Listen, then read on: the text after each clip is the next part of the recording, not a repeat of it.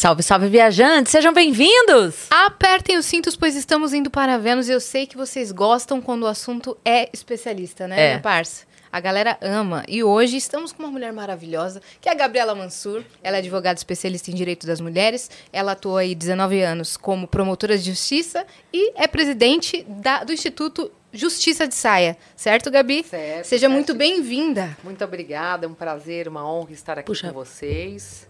Deixa ele bem viradinho pra você, assim, que eu acho que.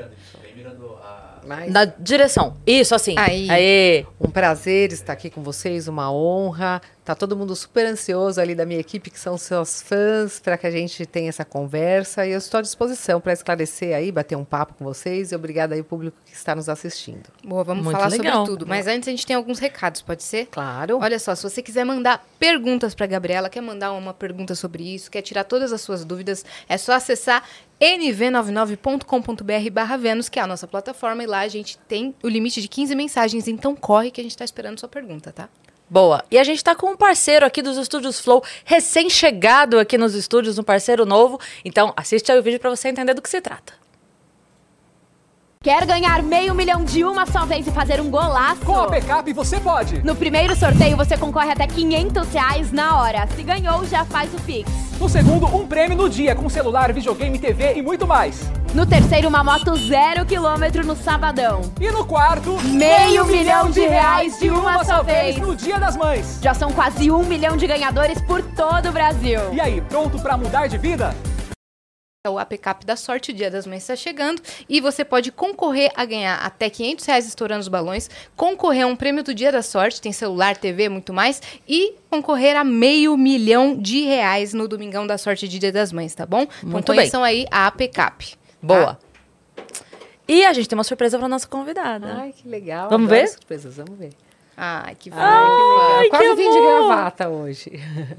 Que lindo que ficou. Onde que tá o Vênus aí? Obrigada. Que legal. Achou? No brinco. No brinco. Nossa, é verdade. Ele esconde o Vênus. Que Nossa, ficou muito legal. Amei. Obrigada. E ele, você viu que ele valorizou aqui os cachos, né? Valorizou. Cabelo perfeito. É. Maravilhoso. né? E a galera que Amei. tá em casa pode resgatar, como se fosse um álbum de figurinhas, a gente chama Hum. emblema isso. Então é gratuitamente. E o código é Direito das Mulheres, é isso? Direito Ou da, mulher? Da mulher. Da Direito mulher. da mulher, tá Ai, bom? que Então, legal, resgata aí. muito Você falou que legal, quase amei. veio de gravata. O que, que a gravata representa? Bom, para você? representa. Primeiro, eu acho bonito, acho legal, curto moda. Eu acho que a moda também indica comportamentos e é para mostrar que, independentemente da roupa que você usa, você tem o direito de ser o que você quiser ser. Então, você não é porque você é homem você tem que usar determinado tipo de roupa, porque você é mulher você não pode usar determinado tipo de roupa. Esse é o primeiro aspecto que eu acho muito importante. Se eu estou de gravata ou não, eu quero estar onde eu quiser, do jeito que eu quiser. Essa é a imagem, a mensagem que eu quero passar quando eu visto a gravata. Eu Apesar de ter sido também. criticada várias vezes, porque eu participei aí de um período de uma campanha e meu, meu, exatamente esse era o meu símbolo, a mulher de gravata, por várias simbologias da minha vida, mas eu fui criticada. Ai, queria te ver de vestido, eu queria te ver com uma roupa mais feminina. E essa roupa, para mim, é feminina, porque é a liberdade de você usar o que você quiser. E ser feminina é ser livre. Isso, para mim, é muito importante. Mas também tem a simbologia de que eu via meu pai quando eu era pequena, colocando gravata, ele colocava aquela gravata assim, eu achava aquilo lindo, maravilhoso. Eu pensava, nossa, eu quero casar com um homem como ele. E eu percebi que eu não queria mais casar com um homem como ele. Eu queria ser como ele, Sim. eu poderia ser como ele. Opa, Sim. Eu vou bater várias vezes. Fica à nesse vontade. Tranquilo. e aí eu comecei a falar, eu vou usar uma gravata e vou ser como ele, Sim. quero estudar, trabalhar, enfim. E ser o meu próprio é velho da lancha. Sim. a velha da lancha, eu falo que eu sou a velha da lancha. A gente. da lanche.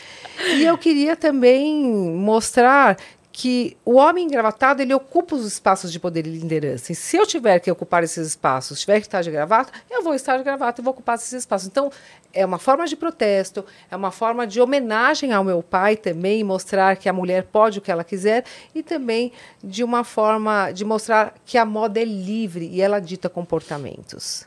Muito legal. Muito legal. Vocês já usaram gravata? Eu, Não. Eu já. Já? Aham, eu tenho. Ah, eu, que legal. eu tenho muita agonia no pescoço, eu não consigo usar nem caixa-réu. Ah, eu não sei dar blusas o nó assim. da gravata ainda, viu? Por mais que eu adore usar, eu fico 10 Eu horas fiquei dou um olhando um laço, tutorial, ah. aí eu pedi pro porteiro do meu prédio. Nossa, Toda eu vez já que eu pedi desço de gravata, vezes. eu Ah, desço legal. lá, ele faz pra mim e eu Ah, vou muito embora. legal. Uma vez eu fui, acho que foi aquele, eu fui jurada do concurso da Miss Universo Brasil. E aí eu falei que eu ia de gravata tal. Chegou na hora, eu super atrasada, eu não conseguia dar o nó na gravata. Eu peguei, catei uma gravata borboleta e falei, vim de gravata. Fui de gravata borboleta e tá tudo bem. Tá tudo Boa, certo. boa, tá Uma certo. boa simbologia. Quando é que você busca o direito? Foi o direito que te encontrou? Você que encontrou o direito? Acho que nasceu comigo. Eu não sei fazer outra coisa, eu sou apaixonada. Toda vez que eu me desvio um pouco do meu caminho, eu sinto falta, eu de alguma forma busco reencontrar a justiça, a luta por justiça, a representatividade dos direitos e aí das mulheres para a sociedade brasileira. Acho que é alguma coisa que nasceu comigo, está dentro de mim e é inseparável. Eu vou continuar fazendo isso. Eu me sinto muito feliz, muito realizada. Eu falo que eu sou a mulher mais feliz do mundo porque eu tenho uma profissão que eu me realizo diariamente. Eu nunca fui trabalhar sem querer trabalhar, sem vontade, desanimada e nunca saí do fórum da promotoria com vontade de ir embora. Eu ficava dormindo lá até o, a hora que desce, porque é uma coisa que eu me apaixono, que eu me realizo, que eu sinto prazer, enfim, é minha alma isso daí. Você falou que já nasceu com você, você tinha é, atitudes assim de defesa já criança? Minha justiceira. Meu, meu, me- é aí que tá, meus irmãos me chamavam, ah, lá vem a justiceira. E aí eu fiz o projeto hoje em dia, que depois eu conto, porque tem muita coisa pra falar aí. Que demais. Sabe que eu tenho uma amiga que ela se formou em direito, ela não atua na área, ela se formou em outras coisas depois e acabou indo para outro caminho. Mas ela fala assim: se eu pudesse, eu dava meu diploma para você, Cris, porque eu, assim, eu vejo as coisas, às vezes nem tem a ver comigo. Eu já contei algumas histórias aqui no Vênus de aeroporto, de eu ver a pessoa enra- enrascada com alguma coisa, eu ia ajudar porque eu conheço a lei de alguma coisa, o que, sabe assim?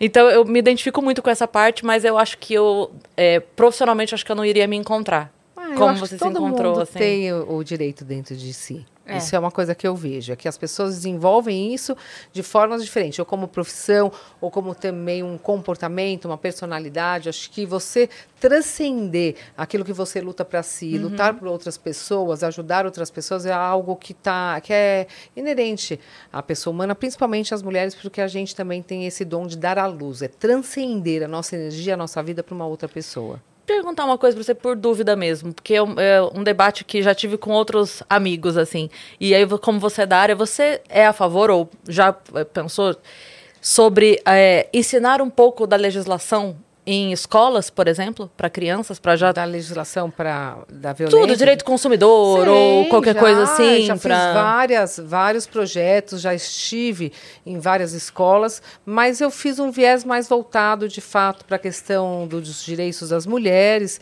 e também do que é o Ministério Público, que faz uma promotora de justiça, um promotor de justiça, que faz um juiz, meio ligado à função do Poder Judiciário do sistema de justiça e também essa questão dos direitos das mulheres. Aí dá para você fazer uma abordagem geral de todos os temas e passar um pouco sobre isso. Eu lembro que eu fui promotora em Taboão da Serra por quatro anos. E Taboão da Serra é uma cidade, um município muito carente, com alto índice de violência, e eu percebia isso nos processos que eu recebi. E eu falei, não, preciso me aproximar das escolas. Aí eu fiz uma reunião com a Secretaria Regional Estadual para permitir que eu pudesse dar palestras nas escolas. E aí eu, foi um trabalho maravilhoso, Que que eu fiz a demais. capacitação desses professores que eram coordenadores, além de ir nas escolas falar com os alunos. Isso é algo que é muito importante, tem um impacto extremamente positivo. Por quê, Cris?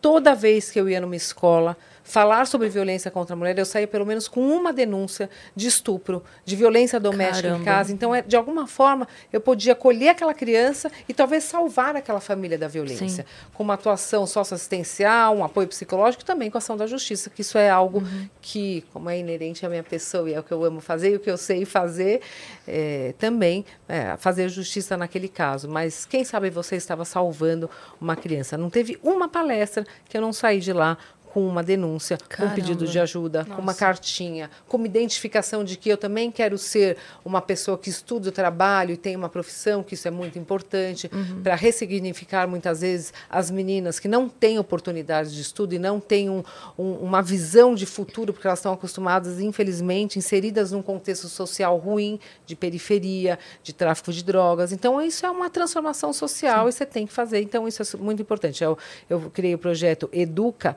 Ação, que é a ação de educar, e o projeto Maria da, da Penha nas escolas, que esse daí é um projeto mais institucional que todo o Ministério Público por todo o Brasil faz. É, claro que todas as, todas as denúncias são graves, né? Nenhum assédio infantil é, é minimamente aceitável, mas teve algum que te marcou? Ai, Cris, vários me marcaram, vários me marcaram. Não só infantil, como de mulheres adultas também. Mas teve um muito grave que me marcou muito, em que uma menina foi estuprada pelo padrasto. E depois que ele estuprou, ele deixou ela sem prestar nenhum tipo de socorro e ele, infelizmente, perfurou o intestino dessa menina com o abuso sexual anal. E ela faleceu. Então, ele foi denunciado por estupro de vulnerável, acumulado com homicídio. À época não tinha a lei do feminicídio. E eu fiz o júri dele. Foi uma das maiores penas que eu consegui a condenação dele por um crime grave. E ela chamava-se Roberta. Eu nunca me esqueço disso. Então, em nome dela, eu homenageio todas as mulheres e crianças vítimas de violência que nós pudermos, de alguma forma, salvar. E eu lembro algo que. Me, sabe o que mais me marcou nesse caso, Cris? Foi muito difícil, foi um júri tenso. Salvo engano, eu estava grávida do meu Arthur, meu caçulinha. Aí mexe mais ainda, né? Mexe, enfim, mas eu, eu falo que meus filhos, eles cresceram, eles nasceram e cresceram vendo a minha luta pelo, pela violência contra as mulheres, Sim. pelos direitos das mulheres. Então, eu não admito nunca deles um comportamento diferente. Nunca deles. Nem preconceituoso, nem discriminatório, nem de alguma forma que possa causar uma desigualdade entre homens e mulheres. E eu deixo eles serem corintianos porque eu também sou. Então, eu não sou tão radical e tão brava assim. Que Um democrática, para gente. Aliás, eu participei do Respeito às Minas e fui homenageada pelo Vai, Timão. Corinthians! Vai Corinthians! E também, também sou. apoio a todas as ações sociais deles. Estou à disposição do Timão para qualquer tipo de esclarecimento, consultoria. Eles sabem que podem contar Mas comigo. os- e eu sou firme quando eu Mas falo, os "Ah, outros tá times errado". também podem fazer, tá, gente? Ah, já fiz no São Paulo, já fiz no Palmeiras. Obviamente não com tanta emoção. Mas se Meu for no Corinthians, forte, ela tem até mais agenda. sentimento de corintiana dramática, mas a gente faz. Mas o que, que eu me recordo? Que foi a primeira vez que eu denunciei uma mulher por algum crime. E óbvio que enquanto promotora, você não, precisa, você não pode escolher o caso que você vai atuar. Se o caso vem para você por uma distribuição automática, você é obrigada a atuar naquele caso. Salvo se você está suspeita por conhecer as partes ou ter algum contato com o juiz do caso ou com, com a, a própria, o próprio advogado, enfim, você tem que estar isento e imparcial. Senão você tem que atuar. Você não pode, ai, tô com medo, não sei fazer, ah, isso aqui é complicado, é trabalhoso, ou ah, não gosto dessa matéria. Não, você tem que fazer. Você está investida num cargo para representar o poder público enquanto promotora de justiça para promover a justiça. Mas eu nunca havia pegado e denunciado um crime contra a mulher em que a mulher fosse a autora. E por que, que eu a denunciei? Porque ela, mesmo sabendo da situação, e às vezes as mulheres sabem do estupro do padrasto ou do pai, mas elas estão numa situação de vulnerabilidade, Você diz- também estão sob violência e não conseguem denunciar. Você diz no caso a medo. mãe, só pra eu entender. Sim, o caso Ah, a ok, mãe. tá. Então pra... eu vi que essa mãe sabia da situação, soube da situação, houve a morte da filha. Ele foi condenado a mais de 40 anos de prisão em regime fechado e depois eu vim a saber que ela foi fazer visita íntima para ele na cadeia. Isso para mim é inconcebível, porque aí já fere a dignidade da pessoa humana, o respeito às pessoas e também eu entendo que há uma total falta de moralidade, de ética e é uma atitude criminosa. Então foi a primeira vez que eu denunciei uma mulher por uma coautoria num crime de violência contra a mulher e contra a própria filha. E aí foi uma condenação também, salvo engano, por homicídio e estupro. Para ela. Para ela para ela, porque ela sabia da situação, mas alegava que não conseguia defender a filha, que tinha medo, que ele era violento, etc.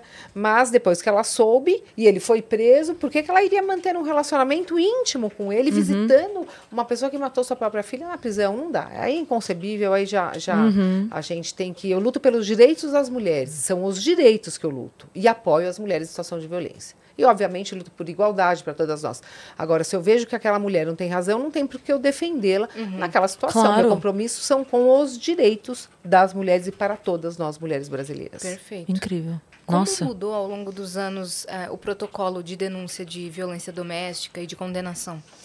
Bom, vem melhorando muito, Yas. E isso é um, uma vitória, uma conquista que eu reputo às mulheres que atuam no sistema de justiça, na seara psicossocial, psicológica e que são ativistas dos direitos das mulheres. Por quê?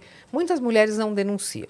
Nós fizemos um levantamento e eu venho fazendo esse levantamento ao longo de muito tempo, porque nós brasileiros, brasileiros tínhamos o hábito, alguns ainda têm, mas nós tínhamos o hábito de não levantar dados, de não trabalhar com dados. E eu comecei a ver que eu só iria conseguir conquistar mais espaço para as mulheres, é uma promotoria mais especializada, leis mais rígidas, projetos sociais, investimento, se eu comprovasse com dados, com números, que nós precisávamos realmente de investimento e de transformação. E eu fui fazendo esses levantamentos. O que, que eu percebia? 50% das mulheres não denunciam porque elas têm medo, por vergonha, por pressão, por medo da exposição, achar, não confiarem no sistema de justiça, na polícia, no judiciário, enfim, tem um, por dependência financeira, dependência psicológica, emocional, que essa é muito grave, porque a mulher não vai percebendo e quando ela vê, ela está no fundo do poço, uhum. e também por falta de acesso, falta de informação e acesso à justiça. Então,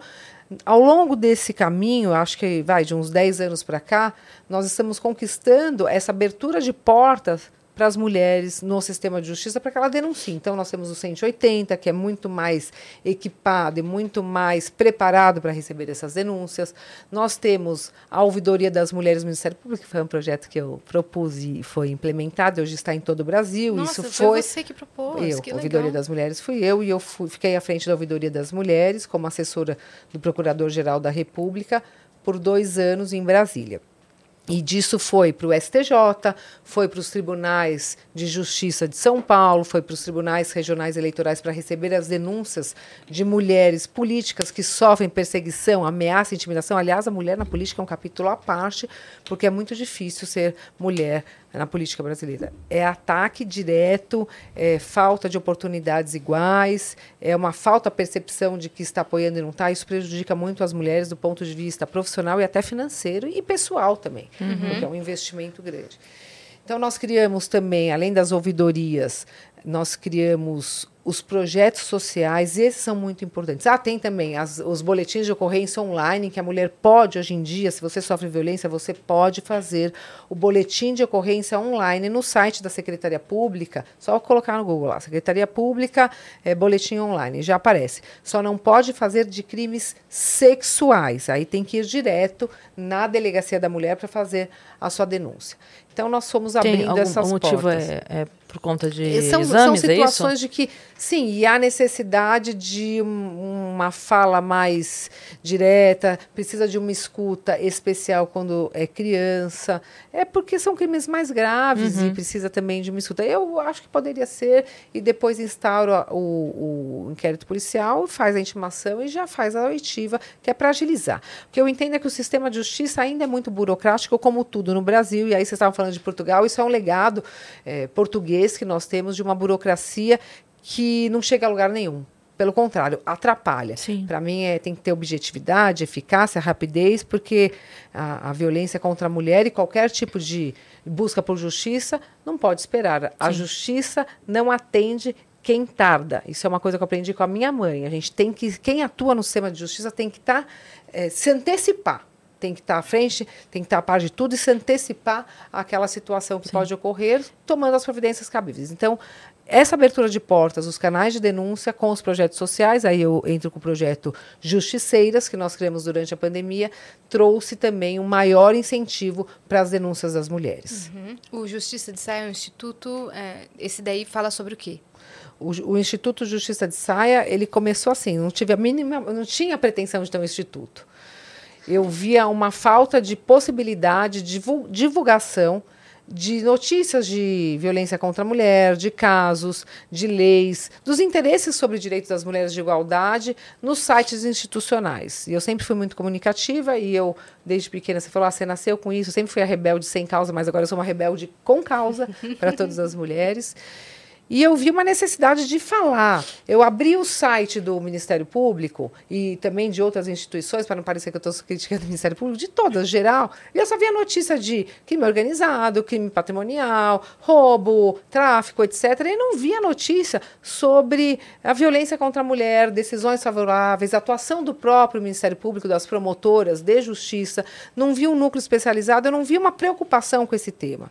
E, por outro lado, quando eu abri o site, eu também só via homens engravatados. Cadê as promotoras de justiça? Cadê as juízas? Cadê as delegadas? As mulheres não estão no sistema de justiça. Então, eu senti a necessidade de falar sobre isso. E teve um dia que eu abri o site e vi o seguinte: chamada do site: concurso para promotor de justiça. E aquilo me chamou a atenção. Como você acha que era a fotografia? Vocês que trabalham com comunicação, com visual, aliás, está lindo aqui o, o estúdio de vocês. Como vocês acham que essa pessoa, essa, essa uhum. figura era para chamar? Um homem. Como? Engravatado. um homem engravatado. E aquilo me chamou muita atenção. Então, esse é mais um motivo pelo qual eu uso gravata. Eu falei, não, cadê as mulheres? Eu não me via lá. E eu estudei quatro anos, quatro horas por dia. Não, Quatro anos, 14 horas por dia. Enfrentei vários obstáculos quando falavam que não era um lugar para mim, que eu não ia conseguir. Eu passei em segundo lugar com um super sacrifício pessoal, com uma dedicação, com vontade. E eu não me vi lá. Cadê o meu esforço? Cadê o esforço de todas as mulheres que querem e sonham em estar lá?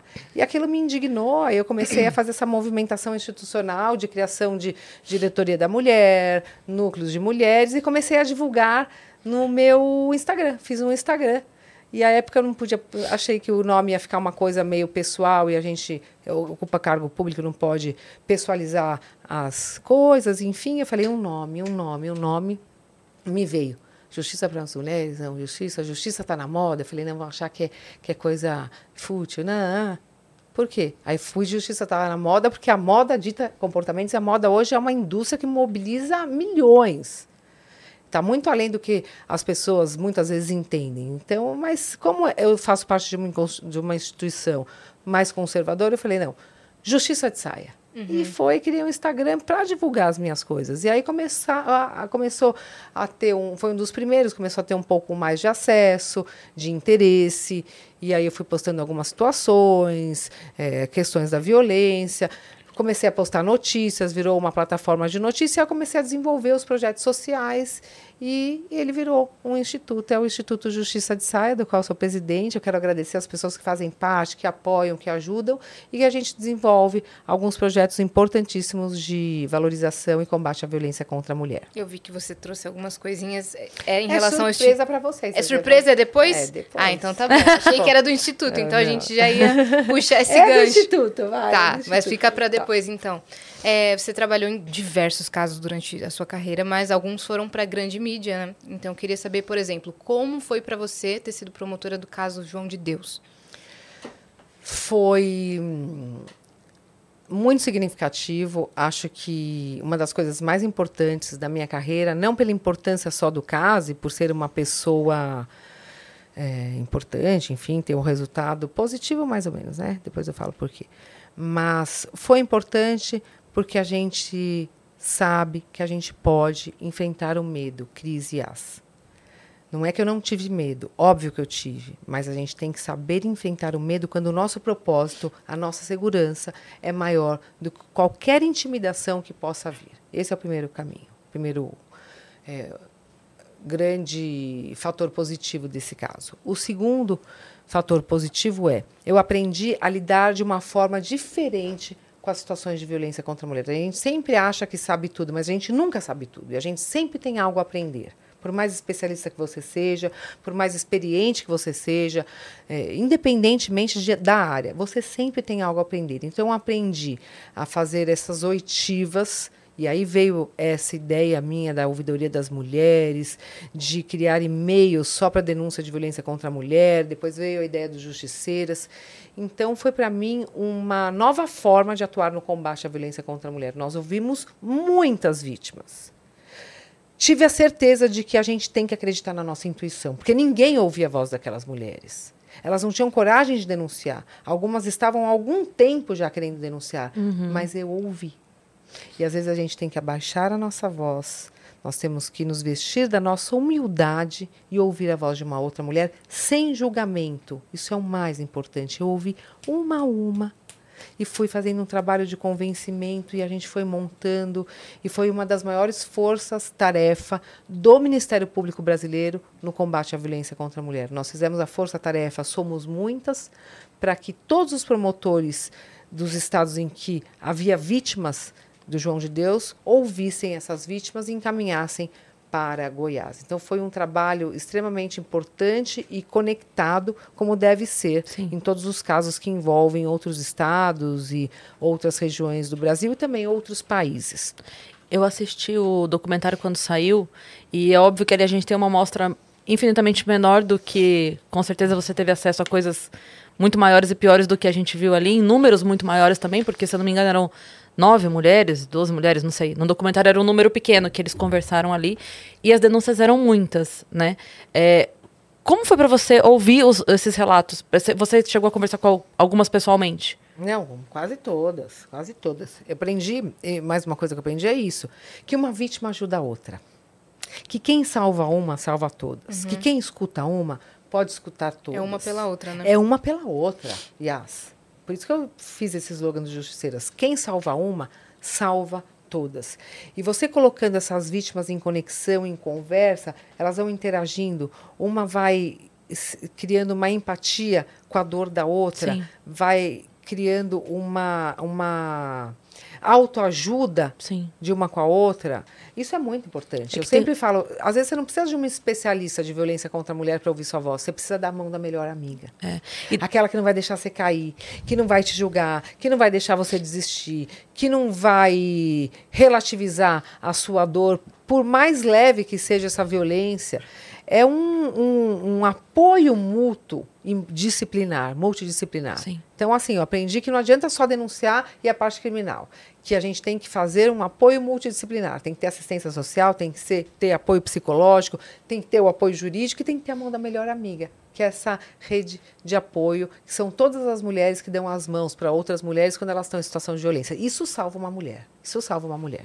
É, não, eu só ia comentar sem querer te interromper, mas eu só ia comentar que. Pode interromper. É, não, também, é que enfim, quando ela. caramba. É ótimo. Promotora de justiça. É ótimo. Fala muito. Fui promotora do júri um tempão. Então, assim, é, a gente usa a comunicação para convencer, né? Tá mas certo. então vocês podem aí. Não, eu só ia comentar que o fato de várias mulheres que passaram pela mesma coisa se encontrarem é um sentimento quase que alguém entende de fato a minha dor. Porque por mais que ela converse com a mãe, com o pai, com a irmã, com o irmão, com o marido, com ali são pessoas que por mais que acolham e né, a gente torce para que todas tenham tido acolhimento, né? A gente sabe que não é não é sempre que isso acontece, mas você encontrar alguém que entende a sua dor é muito, né, ajuda muito, né? Sim. É um apoio muito grande. Muito, então, muito. você cria uma empatia, uma identificação, uma afinidade.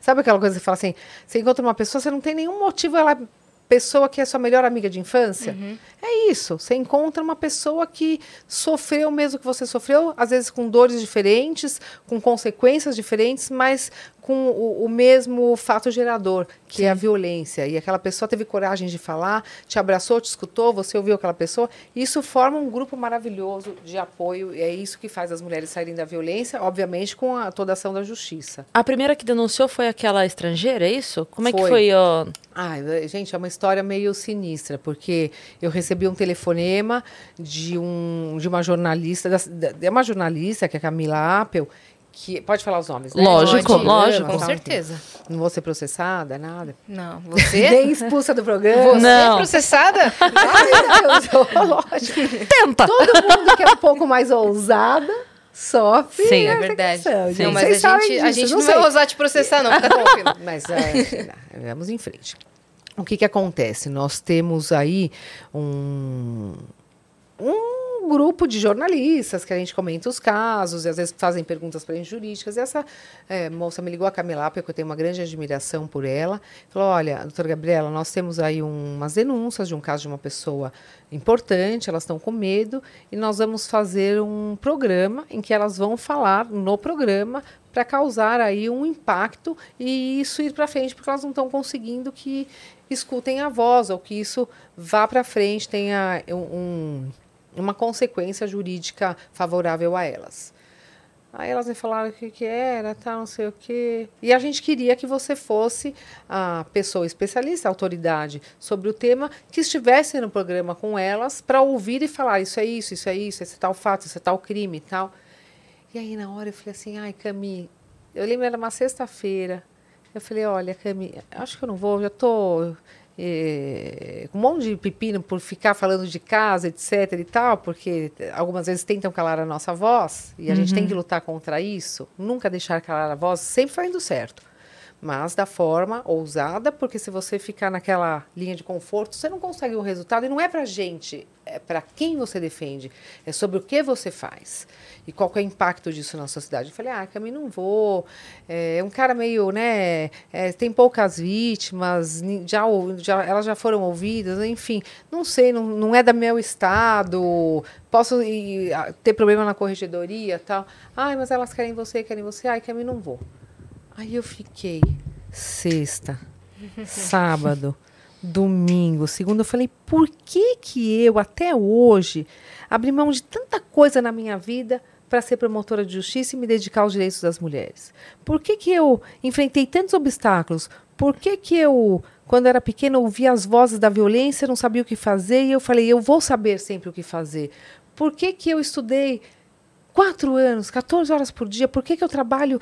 Enfim, para que para eu falar não quando uma mulher me procura para eu ouvir a voz dela? Com um caso tão grave, eu não posso né? ser uma fraude, Cris, Yas. A gente não pode ser uma fraude no que a gente faz. Por mais difícil que seja, sejam sempre verdadeiras e sempre alinhadas com aquele propósito. A nossa fala tem que estar de acordo com a nossa atitude e vice-versa. Eu estava por aí, ah, blog Justiça de Saia, eh, Instagram, dando entrevista. Aí, quando me procuram, por conta da visibilidade que eu adquiri com esse trabalho, eu falo, não, eu não posso fechar as portas para as mulheres. Sim. Aí eu liguei na Isso segunda-feira. seria o quê? Na terça? Aí foi na segunda, né? Você acha que eu ia conseguir dormir? Porque eu não dormi. Sexta pra sábado, sábado, domingo, domingo pra segunda. esse segunda, às programa? nove da manhã, eu atendi o telefone, eu peguei o telefone e falei assim, Cami, o que, que vocês acham que eu falei? Eu vou. Eu vou! Só não fui de gravata, mas eu fui.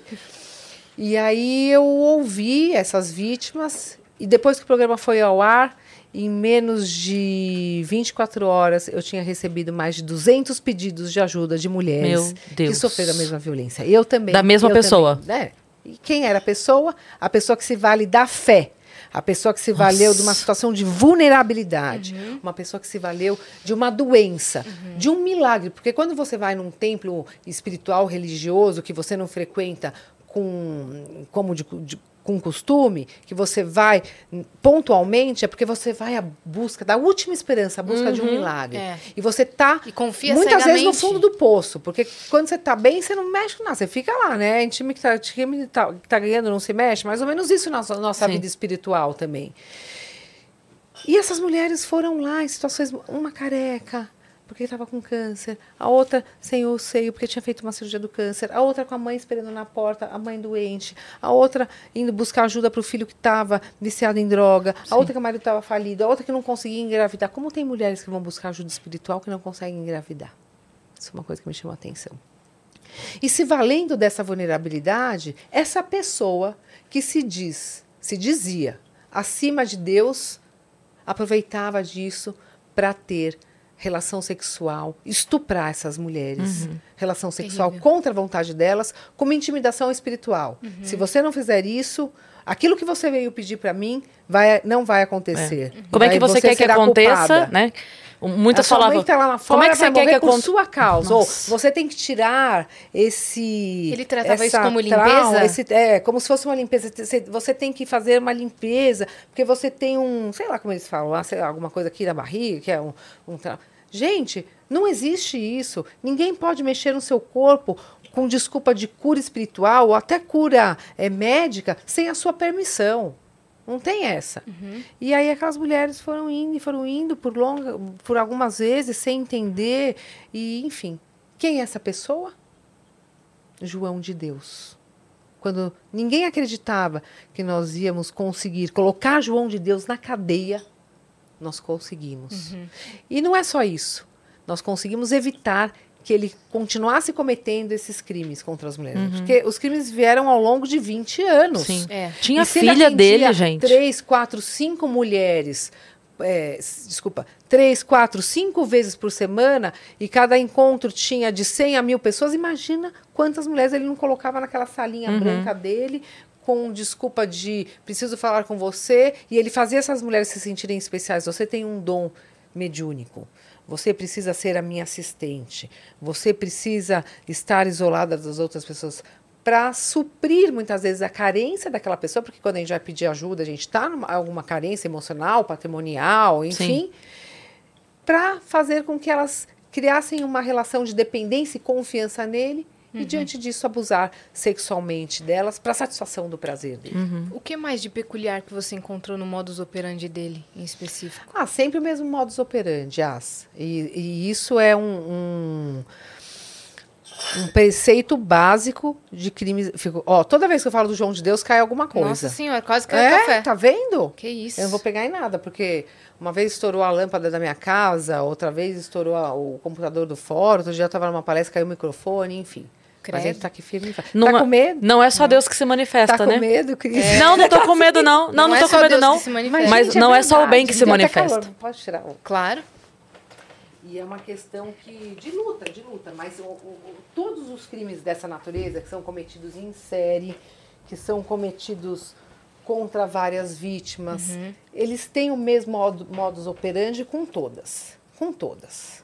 A mesma Abuso de forma de abordagem, a mesma tentativa de criar uma relação de confiança e dependência, uma hierarquia de alguma forma, ou seja, hierarquia por idade, ou seja, hierarquia profissional, ou seja, hierarquia espiritual, ou seja, uma hierarquia parental, qualquer tipo de situação que, ou seja, uma hierarquia também quando há essa relação de médico, paciente, professor, aluna, Sim. chefe, que é uma hierarquia profissional, Sim. é, existe uma situação de vulnerabilidade em que muitas vezes você não consegue se defender e você acha que aquilo é necessário para você estar naquele lugar ou é uma situação de obediência. E a gente tem no Brasil, infelizmente, uma cultura de obediência, de que nós mulheres temos que obedecer, temos que é, entender essa submissão como um papel nosso na sociedade e não consegue perceber que esse é um comportamento abusivo, criminoso. Então, essa peculiaridade é comum em todos os casos que são cometidos em séries de violência contra a mulher. O caso do Thiago Brenan, que é recente, que eu participei ouvindo as vítimas quando eu era promotora, participei depois ouvindo as vítimas como advogada e fui vítima dele de ameaça, perseguição, exposição nas redes sociais. Então eu ouvi todas as faces da violência contra a mulher quando a gente está do outro lado defendendo os direitos das mulheres. Isso está tendo muito agora, que é uma Explica violência pra galera qual é o institucional. caso, Thiago Brenan. Ah, o caso do Thiago Brenan, esse caso da extradição do cara lá que estava em Dubai e foi extraditado aqui para o Brasil para que, para que aqui no Brasil ele cumpra, ele responda ao processo preso, porque tem quatro ou cinco já mandados de prisão contra ele, que ele cumpra os mandados de prisão, responda ao processo preso e seja responsabilizado pelos crimes que ele cometeu, se condenado. Se condenado, com direito à ampla defesa, mas eh, não posso antecipar ou julgar eh, antecipadamente alguém, mas eu recebi as vítimas, muitos relatos, acompanhei o processo, quero parabenizar os advogados que estão trabalhando também nesse processo, doutor João Mansur, que é meu irmão, o Márcio Janjá, como filho do Márcio Janjá, como que é o Márcio Janjá como filho, a filha dele também, o doutor Marcelo Zovico, o doutor Marcos Limão. Então, eu, também eu achei legal que tem homens atuando no combate à violência contra a mulher na sua atuação profissional. Então, Sim. isso é muito interessante porque a gente vê muitas mulheres só não, tem homens também que estão dedicando a sua carreira, a sua vida profissional para o combate à violência contra a mulher. Então, é aquele caso do, do agressor da academia. em Que tem um vídeo que viralizou em que ele agride uma mulher na academia. Aquilo foi pequenininho perto dos outros crimes A que ele foi do denunciado. ele tatuou o nome dele na testa da mulher, no corpo da mulher. Outro dia eu recebi, ó, tá aqui, que eu falo e comprovo se precisar. Falo e comprovo. Doutora Gabriela, eu também fui vítima do Tiago Brenan, mas eu não tenho coragem de me expor e não quero denunciar, mas fico feliz que ele está sendo denunciado e que a justiça está sendo feita. Eu também fui uma das mulheres em que ele tatuou no meu corpo o nome dele. Nossa senhora. Meu Deus. Isso é tortura. Isso é crime de tortura. E ele te ameaçou? Ah, ameaçou. Mas eu também não tenho medo, não. No caso do. Ele ameaçou, eu recebi as, a- ameaças em alguns outros casos que eu atuei, mas enfim. É, tem Do João que- de Deus que eu falei, também? gente, o medo existe, óbvio. Ah, você não tem. Na verdade, eu minto, não tenho medo. Não é que eu não tenho medo. Não me impede Claro. de, de continuar lutando, tomando as cautelas necessárias, os cuidados necessários, mas enfim, a gente vai fazer o quê? Do João de Deus também teve esse tipo de, de abordagem, assim, Das de vítimas. ameaçar? Não de ameaçar? Sim, sim. Eu pergunto sim. porque tem o lance Mas da não cidade. Dele, não dele. Houve uma, uma, uma- Dele era uma intimidação. É é a mesma coisa que ele fazia com as vítimas. Eles fazem com as pessoas que atuam a mesma coisa que fazem com a vítima de forma diferente. Era uma intimidação espiritual.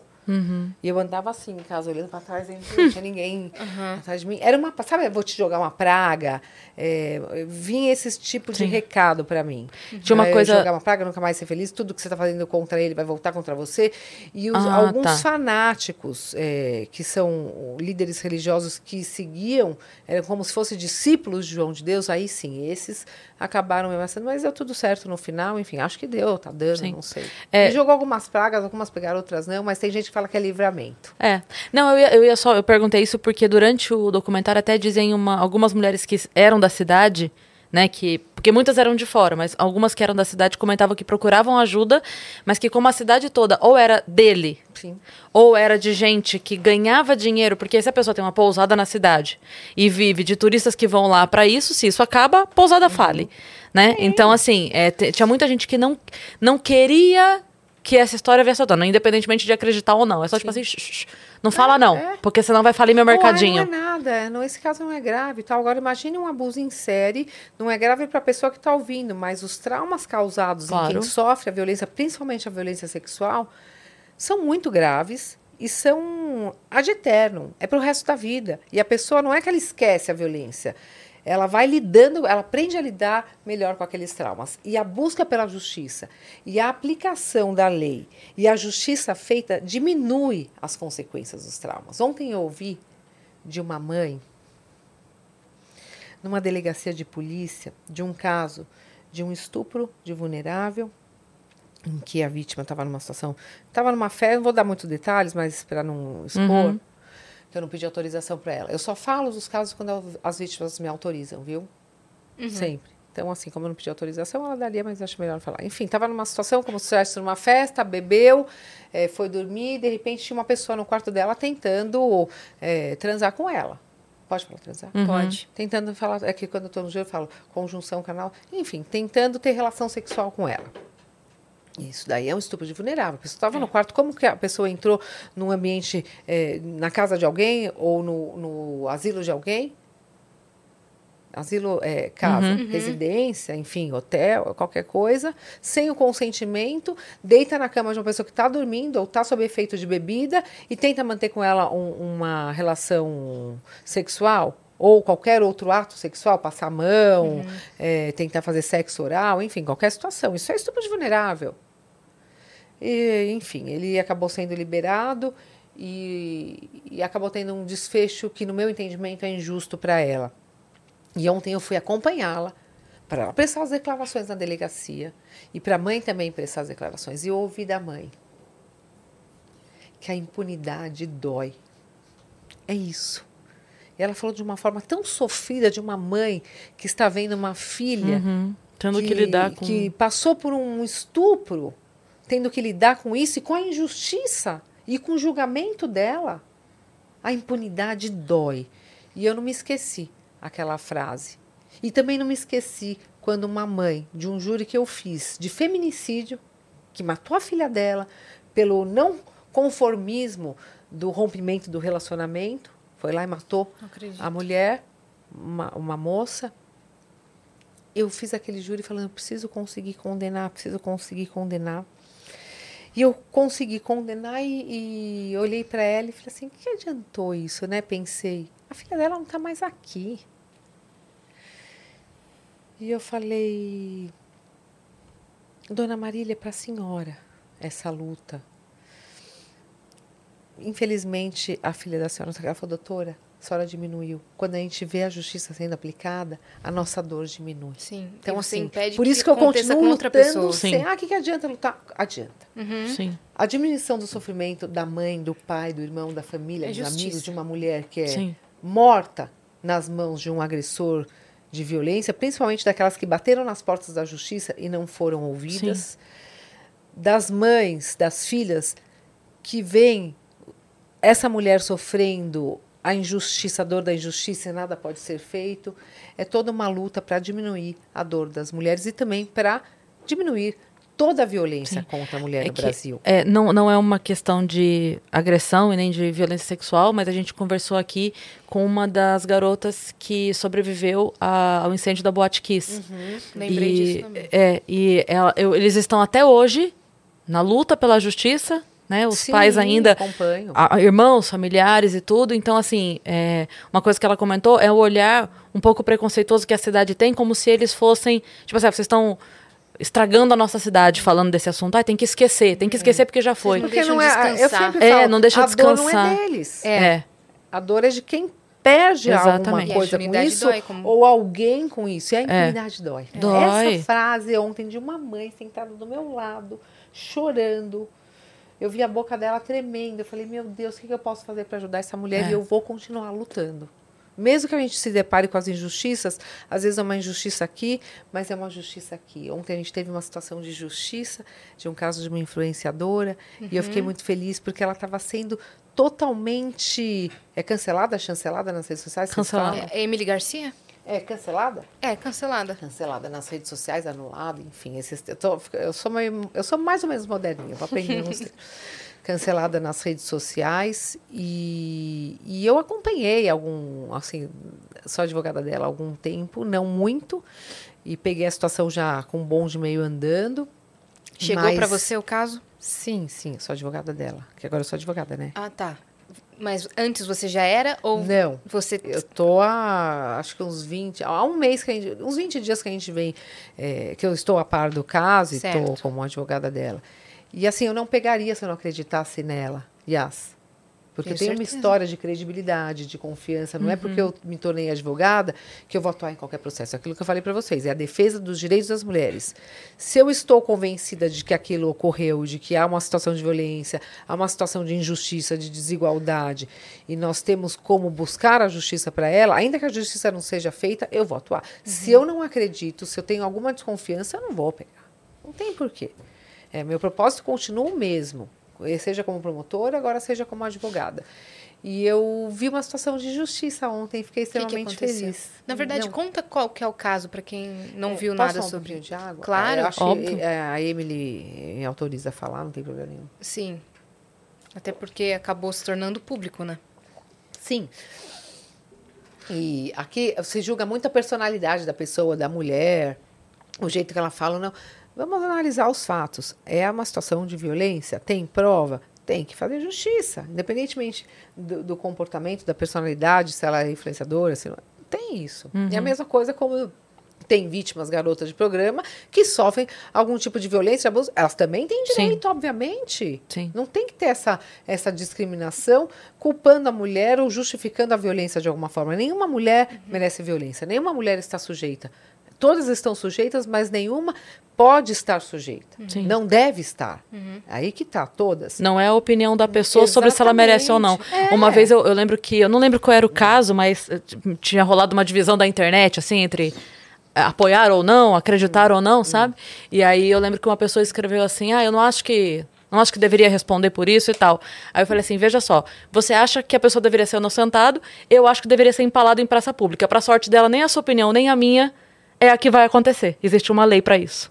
Então, assim, é você que decide ou sou eu? Porque se for eu, vai ser bem mais grave do que o que vão fazer. Se for você, vai ser bem mais leve.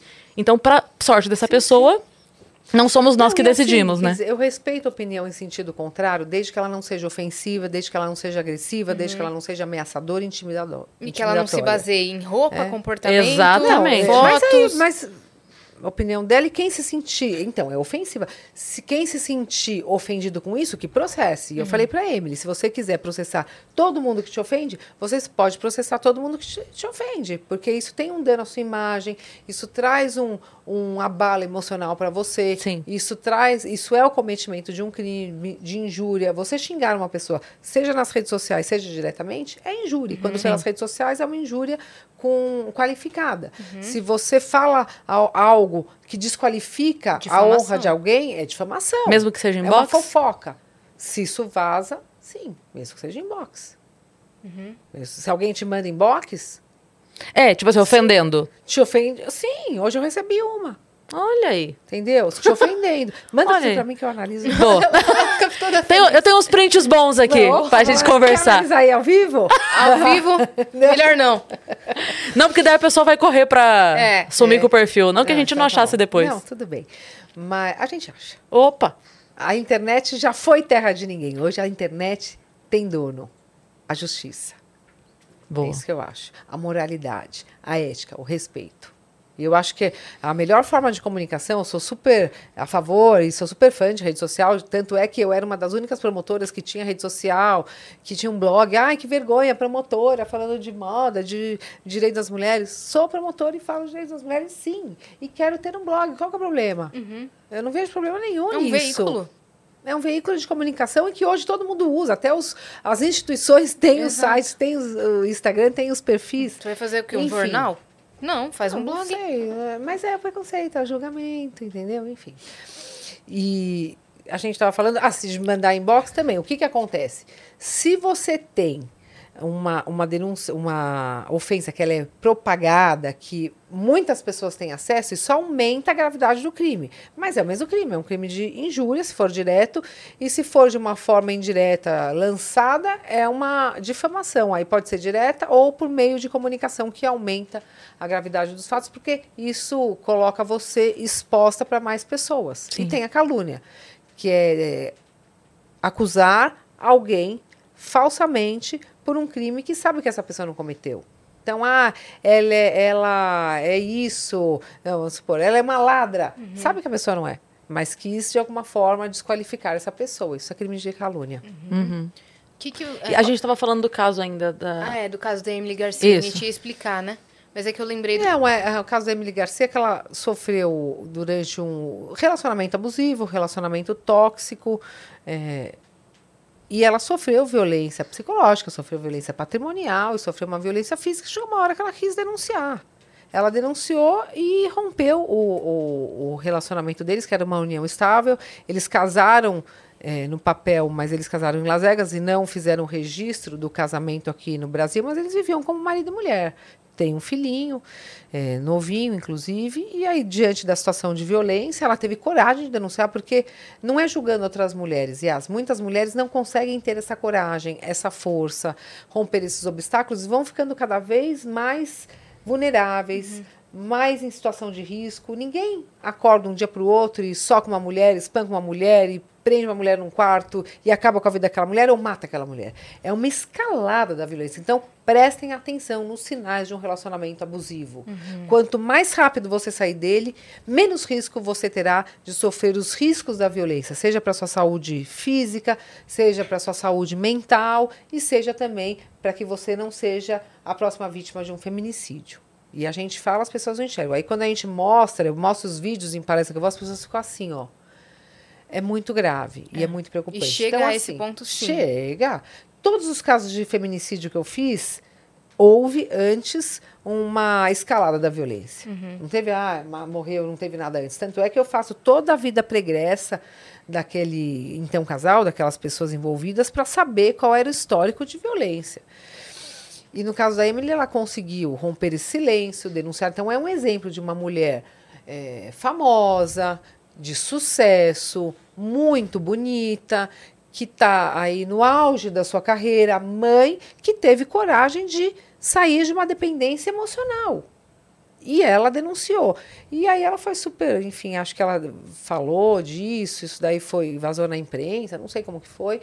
Mas ela foi muito criticada. Ai, mentira, é culpa dela, ela que inventou essas coisas. Golpe, essas- É, não sei por que golpe, porque ela não vai precisar dar golpe. É. Ou quer, ah, quer aparecer. Aí hoje eu vi lá que xingaram, é, a Emily é biscoiteira, mas é, ela tem razão. Eu falei, o que, que é biscoiteira, né? Vocês sabem? É, lógico, Sim, né? Vocês, sim. trabalham, vocês trabalham com isso, não? A pessoa que posta ver. tudo pra É, chamar atenção. chama- é a pessoa que quer chamar atenção. Então, assim, tem nada, uma coisa não justifica a outra. Sim. E ontem nós tivemos uma decisão de que o Ministério Público eh, entendeu, denunciou, está processando o ex-companheiro dela por violência doméstica, de acordo com o que a Emily tinha denunciado, e o Poder Judiciário, o juiz recebeu a denúncia. Então, tem um processo em curso em que ele virou réu. Antes ele era só investigado e indiciado, agora ele é réu. Ele está sendo processado por crime de violência contra a mulher.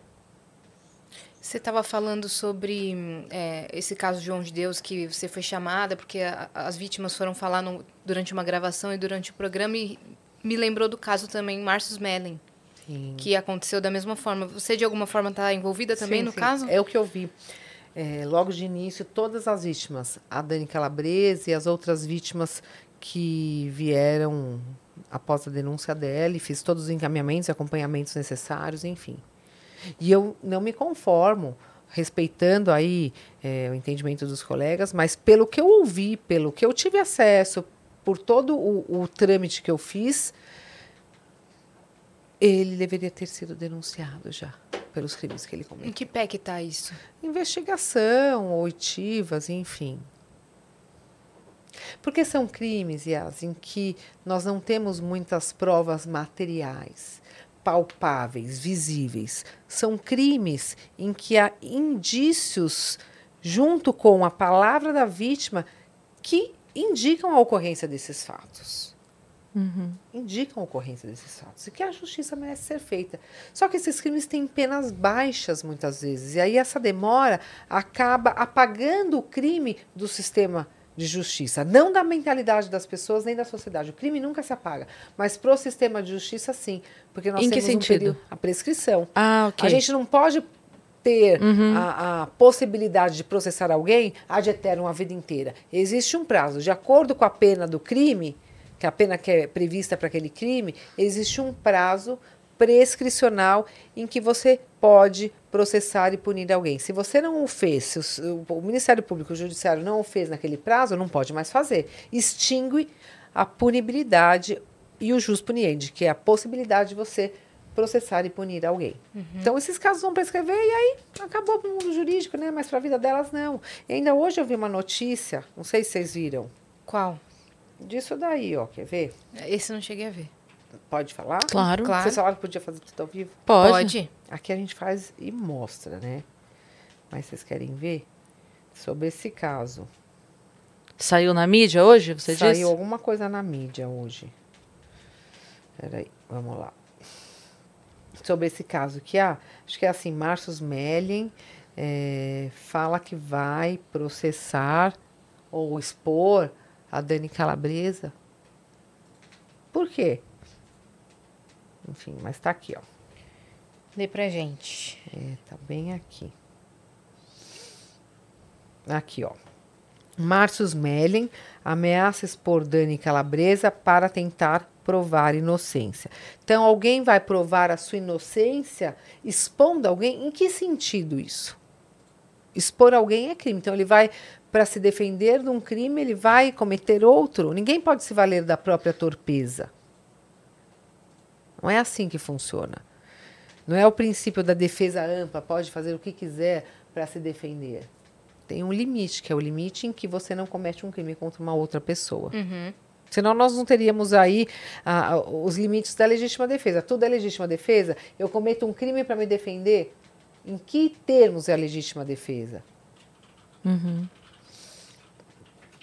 Você chegou a cuidar do caso Mari Ferrer, não? Mari B. Ferrer? No caso da Mari Ferrer, eu não cuidei, mas eu recebi as denúncias de todos os institutos, de todos os grupos, os coletivos de mulheres, para que isso fosse levado para a instância final do Ministério Público, que era na, no Conselho Nacional do Ministério Público. Eu era responsável por receber essas denúncias pela ouvidoria das mulheres. Eu tive contato com ela, com a mãe da vítima, mas enquanto promotora, se eu não sou a promotora do caso competente, eu não posso atuar no caso. Eu posso receber denúncia, ouvir as vítimas, fazer os encaminhamentos, fazer toda a, a, a coordenação dos apoios dessas vítimas, mas atuar no caso só os casos que são distribuídos para mim Automaticamente. automaticamente. Entendi. Na minha, na minha competência territorial, que é a capital de São Paulo, e também na minha competência material, que é a atuação em crimes de violência contra a mulher. Qual que é o seu posicionamento, sua opinião sobre o andamento desse caso em específico? Bom, eu já falei uma vez, né? Vou falar de novo. Eu entendo que havia elementos probatórios de, de uma condenação. Essa é a minha opinião enquanto jurista. Ponto final. E eu tive acesso aos autos. E eu entendo que houve uma violência institucional contra ela, de algo que a gente falou, quando você fala do acudo, do, quando a- acusa, ameaça, quem atua nesses processos, mas começou lá a ter a visibilidade por conta das audiências gravadas online. Porque eu já falava isso antes, um tratamento com a vítima totalmente desrespeitoso e criminoso. Sim. Ofender uma vítima, é, agredir uma vítima verbalmente, intimidar. E eu, enquanto promotora, falo, não, aqui não, eu não quero, nessa audiência eu não vou permitir enquanto eu estiver sentado aqui. Então, ah, não, vai, pode permitir. Então, eu levantava e ia embora. E sem promotor não tem audiência. É. Porque eu não vou compactuar com aquele tipo de postura se eu sou uma mulher que defende os direitos das mulheres e propõe a justiça. Aquilo é injustiça. Então, você tem que se E manifestar. se valer de fotos dela no Instagram dela de Não, biquíni? Não, não. Aí, aí tá, você não é como ele falou. Você não pode, para se defender, expor. Não é que você não pode, você pode, mas você vai ter as, você tem que ter as consequências por isso. Então, essa forma de intimidar, de desqualificar, de ofender, de caluniar, difamar uma mulher que é vítima, que denunciou para se defender, não pode ser aceita. Isso é uma violência institucional, isso é um assédio judicial, esse monte de ação que os homens entram contra as mulheres, que é, é, quer tirar guarda, alienação parental, é, revogação, revisão de alimentos e, e outras situações, e danos morais. Gente, as mulheres ficam asfixiadas economicamente porque elas gastam uma nota com advogados, elas ficam asfixiadas economicamente porque elas não conseguem manter, muitas vezes elas, es- essas mulheres dedicaram sua vida inteira para o marido, para os filhos e abandonaram suas carreiras, por isso mulheres, nunca abandonem suas carreiras, suas profissões, tenham a sua independência financeira, porque você não sabe o dia de amanhã. É. E você vai precisar de você mesma para sair dessa situação. A gente tem que ter a liberdade financeira. E elas ficam também é, abaladas emocionalmente, exaustas daquela luta incessante, sem um resultado proveitoso. Porque quando termina um, vem outro, termina um, aí faz um boletim de ocorrência. Eu tenho um caso que a mulher tem 49 processos contra ela. Como se ela fosse uma criminosa para não dividir patrimônio, para fraudar é, a partilha de bens, para pagar menos alimentos. Porque eu vejo que às vezes há uma situação em que não é que você quer, naqueles processos, estar é, é, é, com razão. Você não quer que a pessoa seja feliz. Você quer trazer um sofrimento, é como se fosse Sim. uma vingança. Sim. É um crime de ódio contra as mulheres, impedindo que ela seja fique bem. Então você não quer que aquela pessoa fique bem, é uma vingança, que às vezes é até inconsciente, mas que existe. Então, é um fato típico de um assédio processual, de assédio judicial, de uma violência institucional de gênero cometido contra as mulheres. Isso tem que parar. Hoje teve, um, teve uma lei aprovada em que fala que é uma falta disciplinar o assédio moral, o assédio sexual e qualquer tipo de discriminação pela a, OAB federal. Isso é maravilhoso porque Foi as mulheres hoje? hoje as mulheres advogadas são muito atacadas quando elas atuam na defesa dos direitos das mulheres. Caramba. Quer Mas ser é- advogada comigo? Mas é, você diz no sentido de, é, de ser minimizada pessoalmente, é isso? De ser colocada. Pessoalmente, atacada, processada. Intimidada. intimidada, como foi no caso do Thiago Brené. O que, que ele fez? Foi na rede social. Aquela promotora primeiro colocou fotos minhas falando de, de é, características físicas minhas, sem a minha autorização. Falando de. Aí questionando o meu trabalho, me chamando de corrupta, me chamando de várias situações, tirando barato, entendeu? Enfim. Me chamando de coisinha lindinha do pai, uma coisa assim. E aí, nesse caso, você entra contra ele? Ah, já entrei. Estou Aham. processando ele por calúnia, por injúria, por difamação e também por danos morais e patrimoniais. É, eu queria, Como sa- todas as vítimas. Uhum. queria saber sua opinião, de- enquanto advogada, sobre essa PL de regulamentação das redes sociais e, e das fake news que está rolando agora. Yas, eu vou ser bem sincera com você. Eu não tenho medo de falar as coisas que eu acho, e porque a gente sempre tem que fundamentar. Desde que está fundamentado, eu não vejo problema nenhum. Mas todas essas discussões levam para um lado político partidário. E eu fui muito atacada, fui muito prejudicada, fui muito injustiçada por conta de posicionamentos meus embasados na lei, justificados, estudados, com conhecimento, e eu achei uma injustiça da sociedade brasileira diante do trabalho que eu faço em prol das mulheres, de tantas leis que eu participei, que eu consegui aprovação, que eu elaborei texto, de tantos casos emblemáticos que eu me, me expus, que eu coloquei a minha vida em risco, que eu prejudiquei a vida dos meus filhos, que eu eh, abri mão de muitas coisas da minha vida pessoal para lutar por todas nós, porque é um legado que a gente deixa, é um exemplo, é uma voz que ecoa para todas as mulheres. A voz da Emily provavelmente deve ter inspirado outras mulheres a denunciar alguém lá no fundinho, nos quatro cantos do país, vai ouvir a nossa voz. Então, assim, eu tenho a minha opinião, mas eu vou, nesse momento da minha vida, me abster de, de me manifestar. Esse tipo de acusação, de ataque, é uma censura para nós. Porque eu nunca fui uma mulher que deixei de falar. Pois é, é isso que eu tava Mas- pensando aqui. É. A sociedade me censurou. E tudo bem. Sabe por quê? Porque eu não vou ganhar nada falando aqui o que, que eu acho. Eu, vou- eu acho. Mas assim, eu só acho que eu detesto a censura. Porém, eu não gosto do cometimento de crime para justificar determinadas condutas. É isso. Certo. Mas tudo tem que estar dentro da normalidade, da tranquilidade, do não abuso nem processual e nem do abuso da liberdade de expressão. Acho que tudo tem que estar orquestrado. Com bom senso. Acho que falta bom senso dos dois lados. Não, Só que eu não quero compreendo. ficar eh, sendo massa de manobra como eu fui de um lado ou de outro. E eu me permiti, infelizmente, a isso por uma, não vou falar uma inocência que seria eh, leviano e, e seria uma me vitimizar, mas por uma crença, um idealismo. E as pessoas muito idealistas às vezes elas ficam meio cegas. E agora eu não estou cega, eu estou com os meus, com os meus olhos abertos. Super A gente, compreendo. a gente Você me entende? Eu peço desculpas Claro. por isso. Mas um Entendi. dia eu acho que você deve ter metade da minha idade. E eu já admiro vocês pelo sucesso, pela voz que vocês estão dando para muitas pessoas, não só para as mulheres, para as muitas pessoas, embora chame Vênus.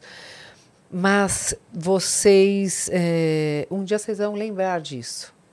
Que a gente acaba tendo freios na nossa vida com a nossa maturidade, com experiências Isso. agradáveis e desagradáveis. Vale a pena? Ah, Então eu vou falar. É. Para bom, pra- pra, eh, bombar, na, como que eles falam? Lacrar. Entendi. Eu não sou nada contra, já lacrei na internet, mas eu não sou uma lacra- eh, lacradora, eu sou uma idealista, eu uma pessoa que quero promover o, o bem comum e a valorização dos direitos das mulheres. Perfeito. Perfeito. O que, que você ia dizer? Não, só ia perder que a gente. é, eu ia falar que a gente perdeu é, a capacidade, eu digo a gente enquanto sociedade, a gente perdeu a capacidade do, do debate, que é algo tão rico, né? Porque meio que está pré-determinado para cada lado, e eu concordo com você que tá, tá todo mundo doente, mas tá pré-determinado assim, olha, isso aqui, calma, deixa eu ver o que, que eu tenho que achar disso, ah, eu tenho que achar bom. Então eu acho bom, acho bom. A pessoa nem Eu não pensa mais. Nada, mas para mim eu sei, eu sei da forma que eu tenho que me comportar, da forma que eu achar. Só não quero reverberar Claro. esse esse posicionamento porque a gente acaba perdendo. Não é medo, eu não tenho medo disso. Isso eu acabou refletindo na sua Na sua família, vida. na sua É. vida pessoal. E na minha vida pessoal e profissional também. Que eu tenho dois valores. O que, que eu mais amo na minha vida? Meus filhos, O seu trabalho. meu trabalho. Sim. Eu vou falar também meu namorado, que senão depois fica. É, vai, assim, é, você vai receber. É, não, mas o que eu digo E ele é é assim. super corajoso, ele vai, fala, e em alguns, alguns momentos ele tem um posicionamento diferente do meu. Aí outro dia eu mandei, "E você falou isso, ele falou, não vamos discutir. E aí, como tá o seu trabalho hoje? Falei, tá maravilhoso. Pronto. Porque eu tenho que respeitar a opinião Claro. dele, embora eu não concorde, como ele também respeita a minha. Claro. Embora algumas vezes ele quase sempre concorde. É, é não, só, eu só ia dizer que assim, eu super entendo, eu também muitas vezes me abstenho de dizer, é, porque eu sei que as pessoas, infelizmente, não querem assim.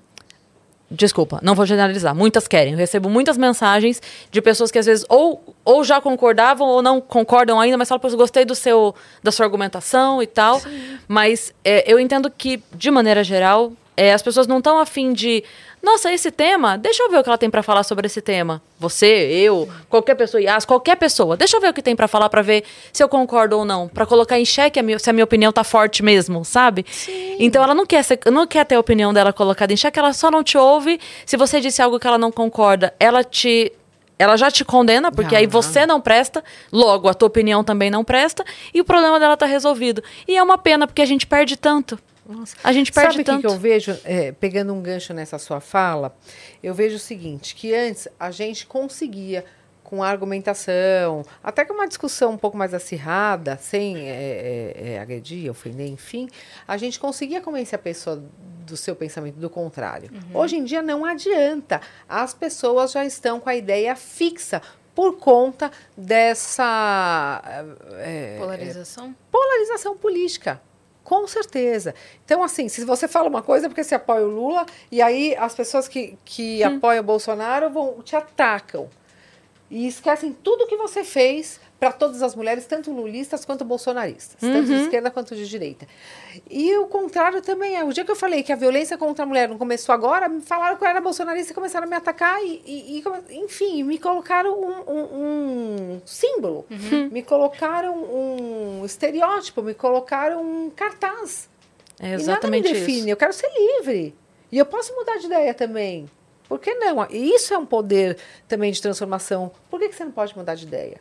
Por que, que você não pode ouvir Repensar. um pouco, repensar e falar, não, eu não tinha razão, pedir desculpa, e não só pedir desculpa, pedir desculpa e atuar de acordo com o seu pedido de desculpas. E eu só, só para falar uma coisa para vocês, eu ouvi depois de algum tempo de algumas mulheres que eu perdi, vocês sabem que eu concorri às eleições, né? Uhum. É, Não sabia, deputada não federal, sabia. né? Eu fui candidata a deputada federal. E assim, foi uma decisão minha em que eu tive que abrir mão do que eu mais amava na minha vida. Sem saber que eu ia ter que abrir mão, porque eu pedi uma licença do Ministério Público e por conta de um entendimento constitucional, a favor ou contra, eu tive que desistir dessa licença e decidir se eu voltava para a carreira ou se eu continuasse na campanha. Eu não tinha mais como voltar, porque eu já estava com compromissos financeiros, já já estava numa exposição, já estava com eu ia eu ia ficar endividada, inclusive, e eu tinha um objetivo, eu tinha um ideal e eu acreditei muito, porque é algo que precisa de mulheres nos cargos de liderança, mulheres no poder, mulheres na Sim. política, sabendo o que fazer para as mulheres. Eu Sim. tenho, é, modéstia à parte, essa é legitimidade para falar o que precisa ser feito, com toda a experiência do que funcionou e do que também não funcionou. Claro. E eu me pus, me coloquei à disposição da sociedade, abri mão, me exonerei. Sabe o que é exonerar? Pedir demissão Sim, do cargo de um cargo público. público. Sim. Sem direito à aposentadoria, se bem que faltava muito tempo, né? Falta Fa muito tempo. fazia é, 20 anos que você estava. Sim, 19 mas anos. abrindo mão da minha aposentadoria, do meu salário, da minha toga, da minha toga já está comigo, mas do uso da toga, enfim, é, daquilo que era uma das coisas mais valiosas na minha vida. Eu abri mão, me exonerei, saí e fui para uma campanha.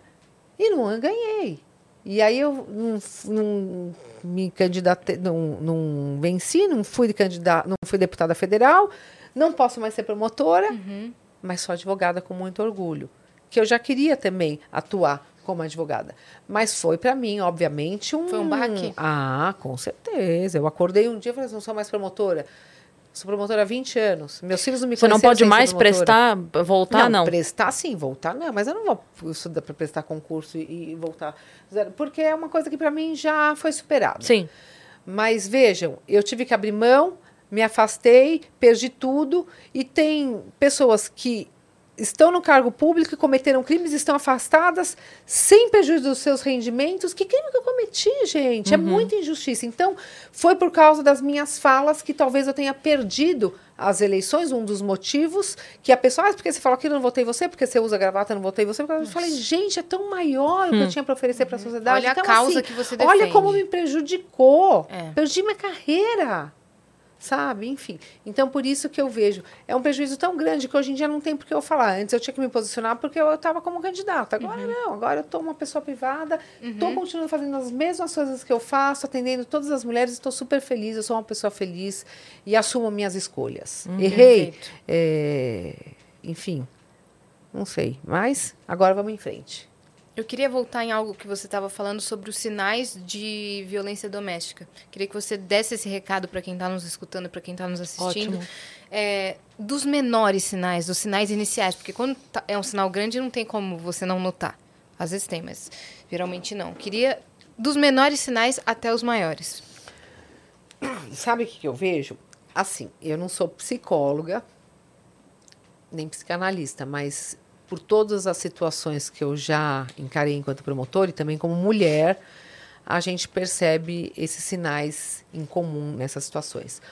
Uma paixão muito repentina e intensa. Paixão pode surgir, mas uma paixão muito repentina e intensa em que na primeira ficada, no primeiro encontro, aquela pessoa já no dia seguinte manda 500 mil mensagens, manda uma 10 buquês de flores, já fala que vai te pedir em casamento, já tá dando o nome para os filhos. Então é para criar uma dependência, demonstrando uma carência afetiva muito grande.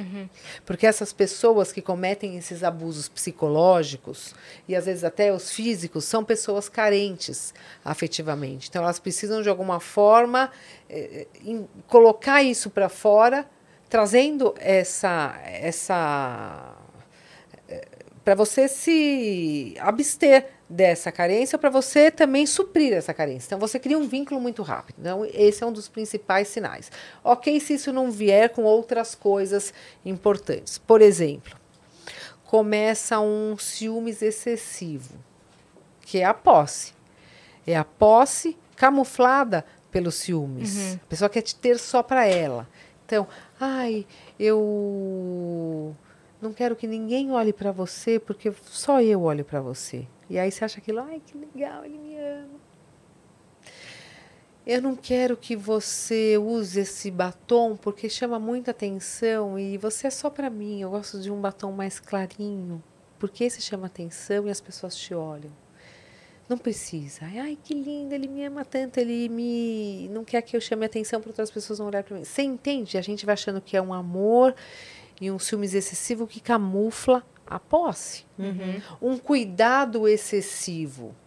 Só eu posso cuidar de você. Não peça ajuda para sua amiga, não precisa conversar com ninguém. Para quem é psicóloga?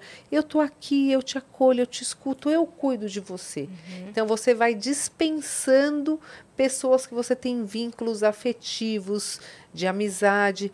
Então você já tem, só olha para ele, porque não deixa você olhar para ninguém, e é amor, é ciúmes, não, é posse. Ele não deixa você se aproximar das pessoas que você tem vínculos, porque só ele cuida de você, ele não precisa de mais, você não precisa de mais ninguém, então você vai dispensando amizades, vai havendo um isolamento social. Ele te afasta de alguma forma da sua família, que a dependência emocional que a gente tem, que é normal, não pode ser eh, intensa, mas todo mundo tem uma dependência emocional de alguém. Da mãe, do pai, do filho, ele vai te afastando também para que a dependência emocional seja só dele. E aí você vai ficando dependente dele mesmo, sem querer e sem perceber. E aquilo vai se transformando muitas vezes, se ele é abusivo, numa situação de violência. Aí começa. Para que, que você vai fazer ginástica? Te afasta das coisas que você gosta de fazer. Não precisa fazer academia. É, você tá bem assim, eu gosto de você desse jeitinho, sobra mais tempo para a gente ficar junto. Aí você para de treinar. Para que, que você vai fazer esse curso? Não precisa, tá bom assim. Aí você para de fazer o curso que você estava fazendo. Por que, que você trabalha tanto? Não precisa. Para de trabalhar. Eu quero sustentar a família. Aí você cria uma dependência Financeira. financeira. Vejam, são esses sinais. E você vai achando lindo, maravilhoso. Só que vem, de alguma forma, uma agressividade. Por exemplo, um dia ele te. Uma demonstração muito forte de um ciúme, joga uma coisa na mesa. Ele te encostou? Não, mas ele te assustou. Quebra um celular no chão. Quebra um celular no chão, dirige é, de uma forma muito perigosa com você do lado, é agressivo com outras pessoas na sua frente. Então, são sinais que demonstram que ele é uma pessoa agressiva e que em algum momento ele vai estourar. Só que, de repente, vem um- uma situação de muito carinho, de muito afeto. Então, você fica na dúvida. Esse tipo de relacionamento deixa a mulher na dúvida. Será que eu tô louca? Será que eu tô exagerando? Ou será que ele é abusivo? Aí você vai continuando, porque é uma tendência também da mulher por uma, eu entendo, por uma cobrança social estar com alguém. Existe uma cobrança social. A gente tem que estar com alguém para ser uma mulher eh, que não tem problema, que não é louca, que cumpre o seu papel social, que é um erro nosso, que é um erro nosso. E é um erro é, cultural também. E aí eu vejo que vai insistindo, vai insistindo, vai insistindo, e chega uma hora que tudo que ele falava que era bom nela se volta contra ela. Então, assim, você não faz nada, você não presta, você é uma preguiçosa, você é um lixo.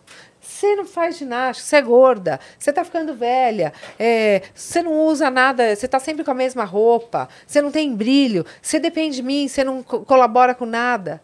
Então, tudo aquilo que ele fez ela largar, se volta. Ninguém gosta de você, você não tem amigas, suas amigas são invejosas, suas amigas dão em cima de mim. Te coloca numa situação que você se sente totalmente isolada no chão.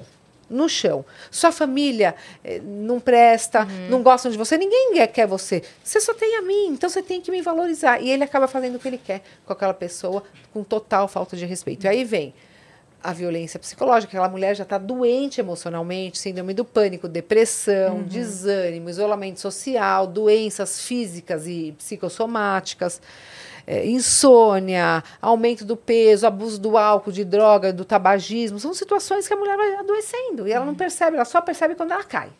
Ela percebe, ou quando ela leva um tapa, pá, uma, uma, uma agressão física.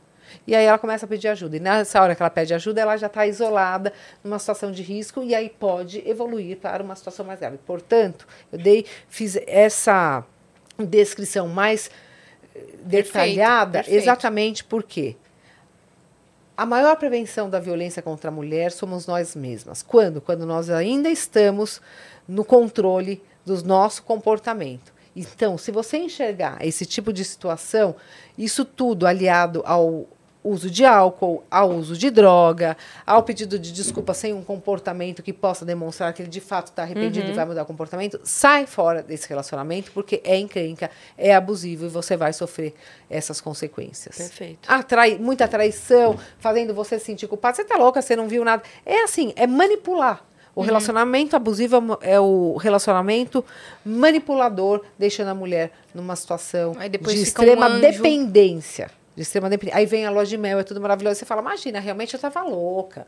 É, eu exagerei, ele é maravilhoso. Aí vem, pá. E aí você cai de novo, e aí você vai, cada vez você cai, você cai mais. Chega uma hora que você não consegue mais levantar. Saiam antes de criar muitos vínculos, porque aí você fica, ah, não, mas é a família, é o filho, é isso, é os amigos, é o parente, é, a nossa, é o nosso cantinho, é a nossa coisa. Sai antes de criar todos esses vínculos para que você não seja a próxima vez, a próxima Emily, a próxima vítima que eu atendi hoje, que eu atendi ontem, que eu atendo todos os dias, que pedem ajuda nos justiceiras quase todos os dias. Não é uma situação eh, favorável para as mulheres. Como foi o início da sua carreira para você ocupar esses cargos de liderança? Você teve muito preconceito? A gente sofre muito preconceito, mas eu sempre tentei enfrentar esses preconceitos com trabalho. Acho que também pode ter sido algo ruim, porque eu acabei extrapolando, trabalhando muito, focada só no trabalho, deixando muitas vezes de lado algumas coisas minhas pessoais. Acho que meus filhos sofreram muito com isso, mas foi a minha forma de defesa, gente. Eu não, não sei explicar. A minha forma de defesa foi mostrar que eu estava certa, que aquilo era injusto, trabalhando, mostrando o projeto, o resultado e tal, e acabei ficando workaholic, e não é uma coisa tão boa. me satisfaz e hoje em dia eu tento administrar um pouco melhor, mas eu tive muito prejuízo com isso. Divórcio, enfim, tive eh, épocas que eu tive pouco contato com os meus filhos, porque eu estava em Brasília, minha filha é adolescente, enfim, óbvio que toda mulher sabe o que eu estou falando. Sempre tem uma escolha a fazer quando você eh, quer alguma coisa muito forte que você precisa enfrentar, não só de trabalho, tudo na vida. Sim. É, a eu gente faz escolhas dentro e da- a gente tem que conviver Ah. com essa culpa. Ah, Você não sente culpa? Lógico que eu sinto culpa. Mas a gente convive com essa culpa. Por quê? Assumir as nossas escolhas e ser feliz com essas escolhas. Se sentir muitas vezes um pouco culpada não quer dizer que você é infeliz. Quer dizer que você tem consciência de que, de fato, você poderia ter feito algo melhor. Mas você fez o melhor que você pôde fazer naquele momento, ok. É saber administrar essa culpa. E ir em frente, não sem olhar para trás. Ficar muito, Perfeito. ai, eu devia ter feito isso, ah, é, é", não dá. Vai, olha para frente, é, vai, é, é, sabe, equilibrando e pronto. Eu disse, é, o preconceito, na verdade, dentro da carreira mesmo. Não Sim, de sim, pessoas sim. Da, da vida pessoal. Sim, sim, dentro da carreira, com certeza. Para ocupar o cargo de é uma promotora cadeira, de justiça. é, é uma carreira é, muito masculina e conservadora. Sim. Machista, o Brasil é machista. Se eu falar é machista, parece que eu estou criticando. lá, O Brasil é machista. Uhum. Mas é uma carreira que, é, é, esses cargos de liderança, como eu disse, você olha evento, só tem homem sentado nas cadeiras. Ah, não quer dizer nada. Lógico que quer dizer. Uhum. Ah, as mulheres foram chamadas, não foram convidadas. Elas foram chamadas e não foram convidadas e não quiseram estar, porque elas não querem estar nessa situação em que é um, um local feito para homem, que não enxerga a mulher enquanto mãe, enquanto muitas vezes é, cuidadora dos pais, enquanto eh, ter que chegar em casa e administrar o lar, e cuidar de filho, fazer, enfim ou qualquer outra situação, ou porque também, às vezes, ela tem uma realidade que ela até tem uma funcionária que faça muitas vezes as tarefas da casa, que ela possa pagar essa funcionária. Porém, a, a sociedade exige que ela esteja em casa em determinado horário, mesmo que ela não tenha o que fazer dentro de casa enquanto mulher. Aí, se ela ficar no, no happy hour, ou se ela ir todo dia em evento, em palestra, em reunião, ela está fora do contexto social e ela sofre preconceito de dentro de casa, muitas vezes do parceiro que não entende essa posição social. É muito difícil. Mas você tem que enfrentar. Mas sofri, sim, muito preconceito, sofri discriminação, sofri perseguição, sofri situações aí ruins, mas que foram enfrentadas. Às vezes eu deixei para lá, que eu não via que era um, um- uma discriminação, às vezes eu enfrentei, e aí você vai de acordo com, com o momento, com o seu entendimento sobre os fatos, sobre a sua maturidade, sua coragem. Quando eu entrei no Ministério Público, eu tinha 28 anos. É diferente Nossa. de hoje, é diferente de 10 anos atrás. Enfim, a gente vai criando mais coragem, mais força, entendendo mais o nosso papel na sociedade. Teve algum outro caso de uma vertente diferente, se não de violência doméstica ou violência contra a mulher, que marcou a sua carreira? Marcou a sua vida, assim? Ah, vários, vários. Eu estava lembrando esses dias de um caso. Meus filhos são muito unidos, mas eles estão numa fase que eles estão enchendo a paciência, que eles estão brigando pra caramba. Eles têm quantos anos? Um tem 14, um tem 11. Eu não aguento mais. E quando tem jogo de futebol, eu falo, gente, vocês vão ser expulsos do lugar, porque eles gritam, eles abrem a janela e começam a gritar. Eu falo, não, não dá. E aí eu comecei a pensar, nossa, eles eram tão grudados, agora um xinga o outro. É normal, isso, eu tipo, acho. enfim. Aí eu fiquei lembrando, eu falei, olha, a coisa mais importante que eu tenho na vida é minha família, meus irmãos de amizade. A gente é muito unido, nós quatro sempre fomos muito unidos. Então, assim, valorize o seu irmão porque é o seu melhor amigo, aquela pessoa que vai estar do seu lado sempre te apoiando, eh, seja nas coisas ruins, nas boas, enfim. E aí eu lembrei de um caso, quando eu era promotora em Tabuão, de uma adoção.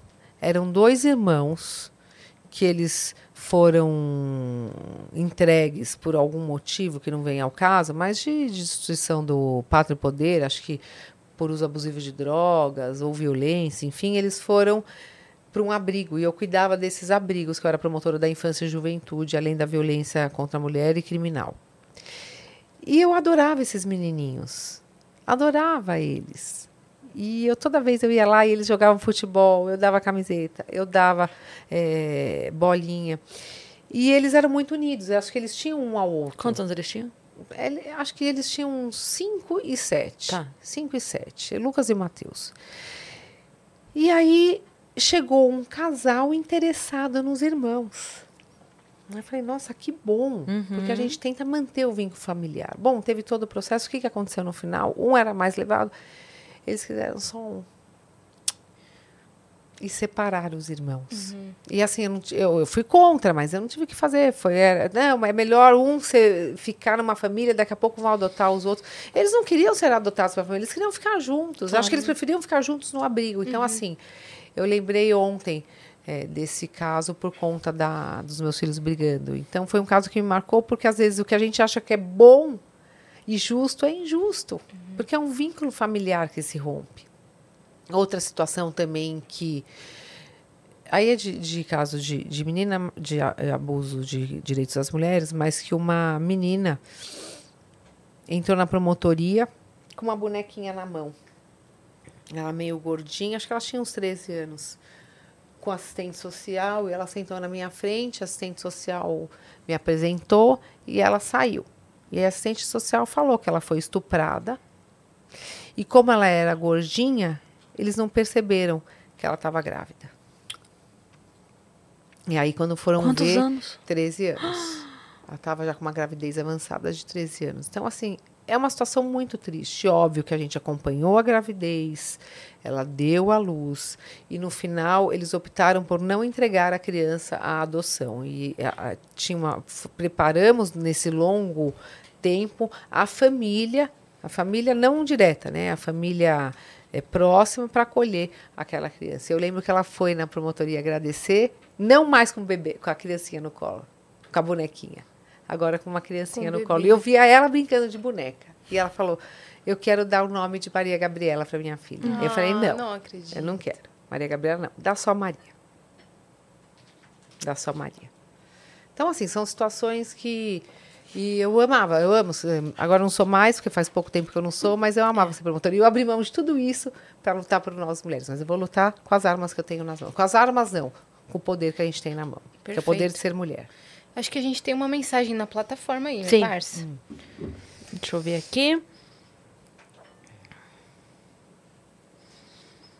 O Fred, o viajante, mandou: Salve, salve, viajantes. Meninas, pensa numa pessoa que tá numa deprê por causa de vocês. Vieram em Portugal, quando cheguei no aeroporto tinham acabado de sair. E no dia que vocês vieram pra Fátima, que é do lado de onde eu vivo, estava viajando. Bora voltar no tempo, preciso conhecer vocês. Gabi, fala pra gente de algumas leis básicas que mulher tem direito e simplesmente não tem conhecimento e acabam passando raiva à toa.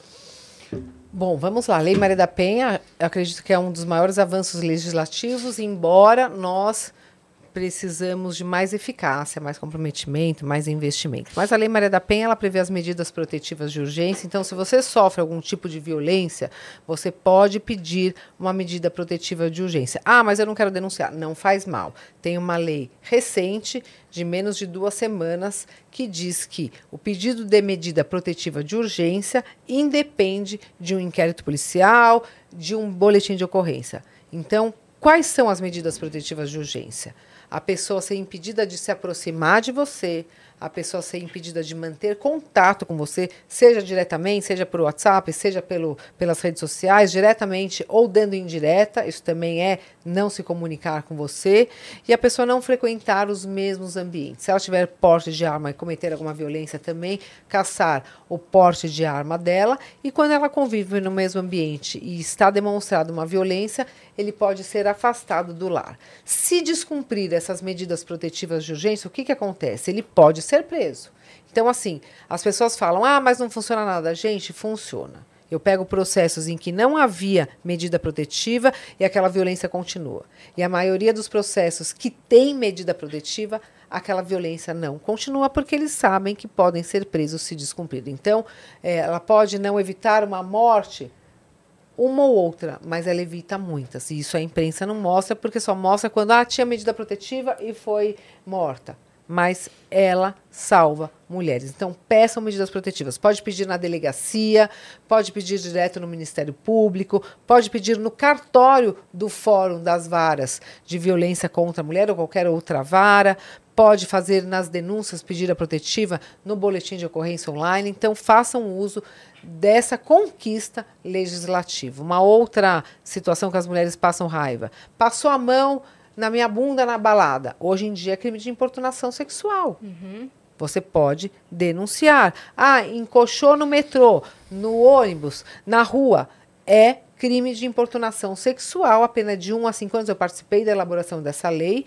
Independe da sua representação para o Ministério Público denunciar, ou seja, se você fizer a denúncia ou outra pessoa denunciar, ele pode vir a ser processado se houver indícios suficientes para processar alguém e você pode ter aí a condenação e pode pedir danos morais se você se sentir de alguma forma ofendida, se você tiver um abalo emocional por conta daquela violência sofrida. Então é um avanço também a lei de importunação sexual. Uhum. Qual outra lei que eu entendo importante? A lei do feminicídio, que faz com que os crimes de mortes violentas de mulheres sejam qualificados, hediondos e impedem a alegação da legítima defesa da honra. Matei por amor, matei por ciúmes, matei para limpar a minha honra depois de uma traição. Não existe esse tipo de alegação. Ninguém mata por ciúmes, por amor.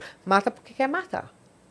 E tem que responder de acordo com a gravidade desses fatos, porque a legítima defesa da honra diminui a pena. Uhum. E diminuindo a pena, ele pode cumprir em regime aberto, sair em liberdade. É uma sensação de impunidade que dói e que não representa a justiça para as mulheres. Então, hoje, o crime de feminicídio, e aí eu transfiro para todos os outros crimes, não pode haver essa alegação de que bati por amor, bati porque. Eu já vi casos que o cara falou para mim: bati, ó, bati porque você não aprendeu em casa, vai aprender comigo agora. Nossa. E bato de novo. Na frente de uma juíza e de uma promotora de justiça. Uhum. Como se tivesse uma justificativa e ele não tivesse arrependido, mesmo sendo processado. Um caso gravíssimo que ele retirou, a, quebrou aqui a, essa parte do uma cotovelada. Então, assim, denunciem, os canais estão abertos, isso é um avanço legislativo, crime hediondo de feminicídio, crime de importunação sexual também, a própria Lei Maria da Penha, que prevê todas as formas de violência física. A violência não é só a física, hein? É aquela que deixa marcas. Uhum. É a psicológica, é aquela que causa o sofrimento emocional, a dor na alma, o abalo emocional, que causa danos à sua saúde física, à sua saúde psíquica e à sua saúde social. É o isolamento, é a depressão, é a síndrome do pânico, é aquela fibromialgia, aquela dor que dói até o cabelo. Você não sabe onde vem a dor, porque a dor da alma, do coração. A mulher se encolhe, fica assim, ó. Então sempre façam isso vão em frente uhum. e lutem pelos seus direitos. É, crimes cibernéticos também, né? Todos os crimes Tem cibernéticos. A lei, a lei Carolina Dickman Sim, também? A lei Carolina Dickman é aquela lei em que a pessoa tem acesso aos seus dispositivos de forma ilícita, sem o seu consentimento, sem o seu conhecimento, e utiliza desses dados, invadir já é crime, e aí se utilizar desses dados para divulgação em redes sociais para se vingar ou para ganhar seguidor ou para vender, porque muitas pessoas vendem essas imagens, isso é o crime pela lei Carolina Dickman. Só que esse crime veio com aquela situação da, da Carolina Dickman, ele não previa e não abarcava uma situação muito grave, que é uma violência cibernética, e hoje eu recebi um caso desse. Se você não ficar comigo, eu vou postar nas hum. redes sociais ou nos grupos de WhatsApp aquelas fotos, o nudes uhum. que você me mandou. Ou aquela, aquele dia que a gente filmou, uhum. o dia que a uhum. gente estava lá aquele rally rola, ou é, aquela conversa mais íntima, ou aquele dia que a gente fez o sexo virtual. Ele entrou ilicitamente no dispositivo dela para ter acesso a essas uhum. imagens, Cris e as vocês que estão nos assistindo, vejam a diferença. Da Carolina Dickman, ele entra ilicitamente, de forma clandestina, em algum dispositivo e tem acesso a um documento, a um conteúdo privado dela. Uhum. Nesse outro caso, não. Aquela mulher consentiu em entregar, em disponibilizar para ele, para ele, mas ela não autorizou que ele publicasse aquelas imagens, aquelas fotos, aquele vídeo, aquela conversa. Uhum. E aí não tinha esse crime especializado, um, um, tipo penal próprio disso. Aí era difamação. Difamação a pena é muito baixa. É mais grave que a difamação, porque o dano causado à mulher que é vítima de pornografia de revanche, que é o nome disso, vejam, ah. pornografia de revanche ela sofre muitos prejuízos para sua carreira, Sim. porque eu peguei casos em que ele divulgou no e-mail institucional do escritório de advocacia. a sua vida social, porque essa mulher é julgada, porque ela fica exposta nas redes sociais por muito tempo, e mesmo que você consiga determinação para retirar do ar aquelas imagens, alguém printou, alguém já Claro, mandou, não claro. sai, sempre vai ter uma É. coisa ou outra, diminui, mas não sai totalmente. Eu lembro- Ela perde também é, contratos, é, ela perde, ela se abala emocionalmente. Uhum. Então, quando a mulher está doente psiquicamente, ela não tem poder de concentração, de trabalho, ela falta, ela acaba se, ela se prejudica muito. Então, assim, precisava de um crime próprio. E aí veio com a lei da importunação sexual, que eu também participei, é um legado que eu deixo para vocês, para as mulheres brasileiras. Nós fizemos o tipo penal da pornografia de revanche. Então, esse fato agora de publicar os nudes, as imagens, o vídeo é crime de pornografia de revanche e quando for pelas redes sociais, a pena é aumentada. Então, hoje em dia, nós temos esse crime, denunciem se você for vítima e denunciem rápido, porque quanto mais rápido você denunciar, mais vai ser o impacto das decisões judiciais para retirar aquele conteúdo do ar. É, não, eu só ia comentar que eu lembro em 2012, se eu não me engano, 2011, 2012, uma garota teve fotos vazadas pelo namorado, né? Era- Eram, eram adolescentes. E aí vazou, chegou, ela chegou na escola, os colegas zoando ela e ela se matou. Sim, sim. e eu lembro disso porque era uma idade muito próxima. Minha filha tinha a idade próxima do que a menina tinha na época. E aí eu lembro que eu tive uma conversa muito séria com ela, Ah, você assim, sentar. filha? Tem, tem. Ela tem. Vai fazer 23 agora em Ah, julho. Não acredito. Meu Deus. E aí, sentei parece. com ela pra conversar, porque a gente teve, graças Parece a Deus. que você é a, é a filha de 23. é isso. E aí a gente, porque a gente sempre teve uma relação muito aberta, então assim, falei, vem cá, vem ver essa reportagem, senta aqui. Sentou, viu, falei, então, você tá vendo como é que é? Tem que tomar cuidado. Você conhece a pessoa, mas você não sabe, né? Então, é, quer mostrar? Mostra pessoalmente. Marca o encontro, entendeu? Não precisa mandar, porque você mandou amanhã, cara. Pode estar num Pô, outdoor. mas tá, você não tá. tem. E assim, outra coisa que eles estão fazendo para intimidar, para ameaçar, para prejudicar a imagem, que é o sofrimento. Quer causar o sofrimento, quer se vingar. Porque não quis ficar com ele, porque ficou com não sei quem, porque de alguma forma algo, algo causou aquela, aquele sentimento de ódio, de vingança, a ponto de prejudicar aquela mulher, acabar com a, porque destrói muito. E quando elas são mais jovens, Cris, a minha filha também tem 24, minha filha tem 24. Quando elas são mais jovens, elas não conseguem segurar a onda. É diferente. É elas diferente. acham que conseguem, mas a hora que vem um monte de gente apontando a foto, elas não conseguem. O que, que essa pessoa fez? Alguns estão fazendo. Eles utilizam essas imagens e jogam em sites de pornografia ou sites de prostituição. E ela não quer ser prostituta, não é a profissão dela. Então, começam a ligar, mandar mensagem, fazendo convites ou oferecendo, enfim, a vida dela vira uma loucura e ela não consegue ter é, a- a- o controle de tudo isso. Então, é muito grave. Agora, também tem o crime de stalking, que foi outro que eu também participei, que eu fiz a lei, enfim. O crime de stalking é perseguição. Não é ameaça. Ele não está te ameaçando de vou te matar, ou te batendo, ou te xingando, não. É aquela coisa muito sutil. Mas ele tem total controle da sua vida.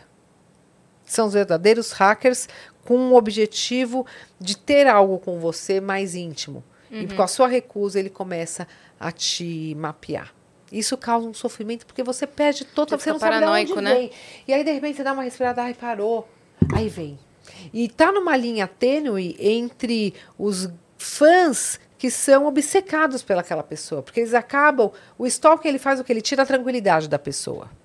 Ele tira a paz, ele causa uma sensação de desconforto que faz com que ele mude a rotina dele.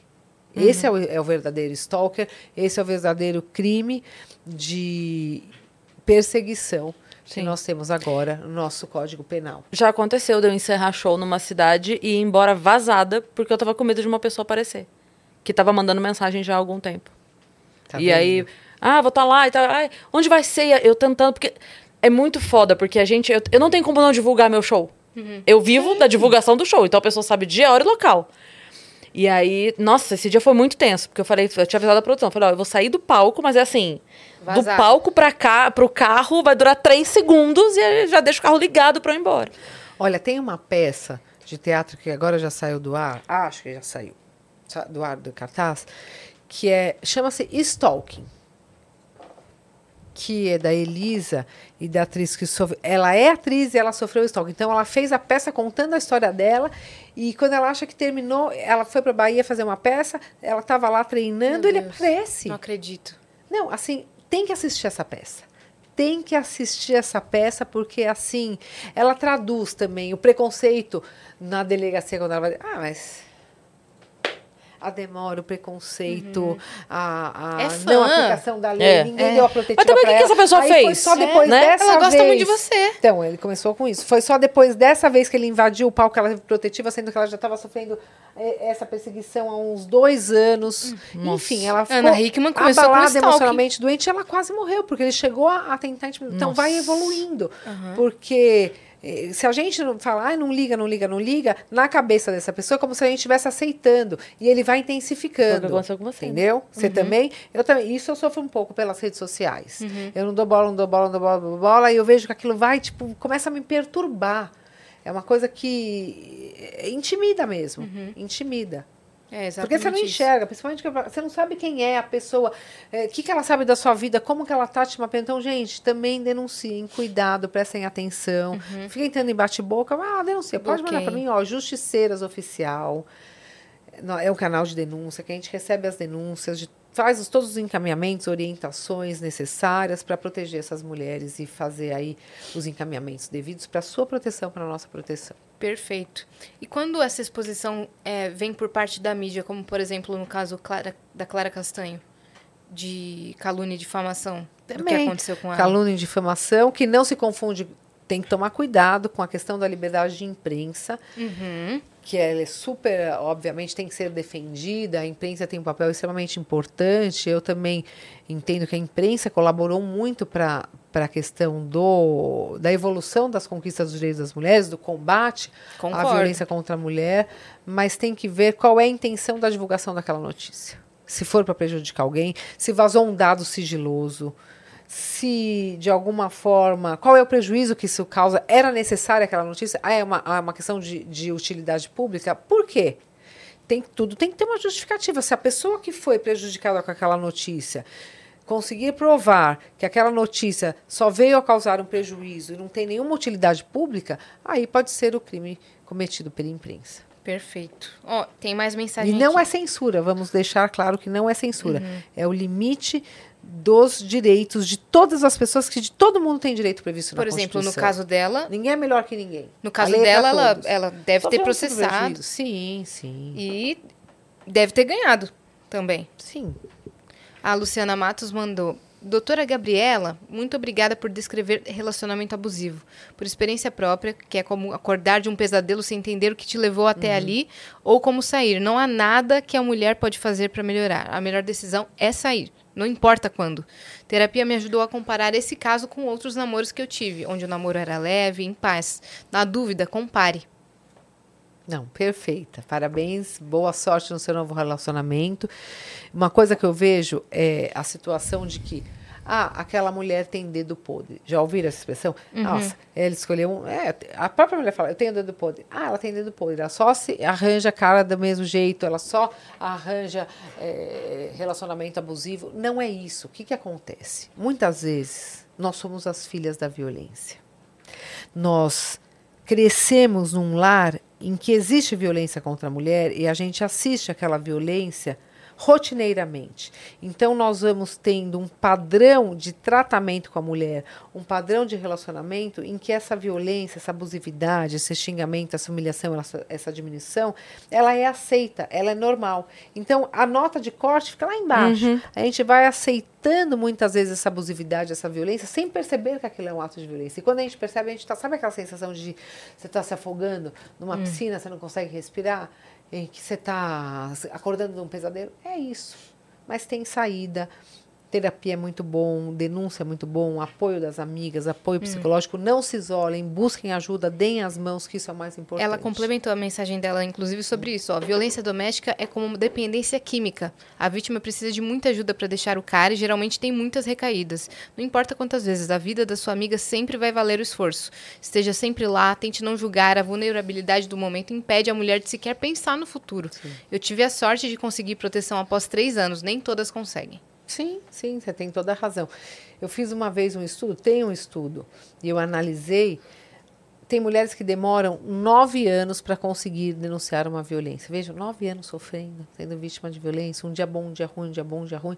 Isso que ela falou é muito pertinente. É como se fosse uma droga. Por quê? Porque dá uma adrenalina é a adrenalina do sofrimento, depois vem o perdão, a lua de mel. Então você fica naquele. É como se fosse uma crise de abstinência, é quando você está no sofrimento da dor.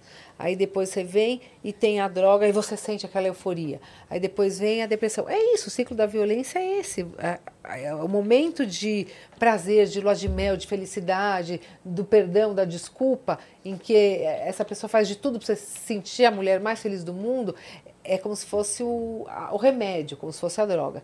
E depois vem a violência, e aquilo é a, a crise de abstinência. Aí depois vem a você tentar se levantar.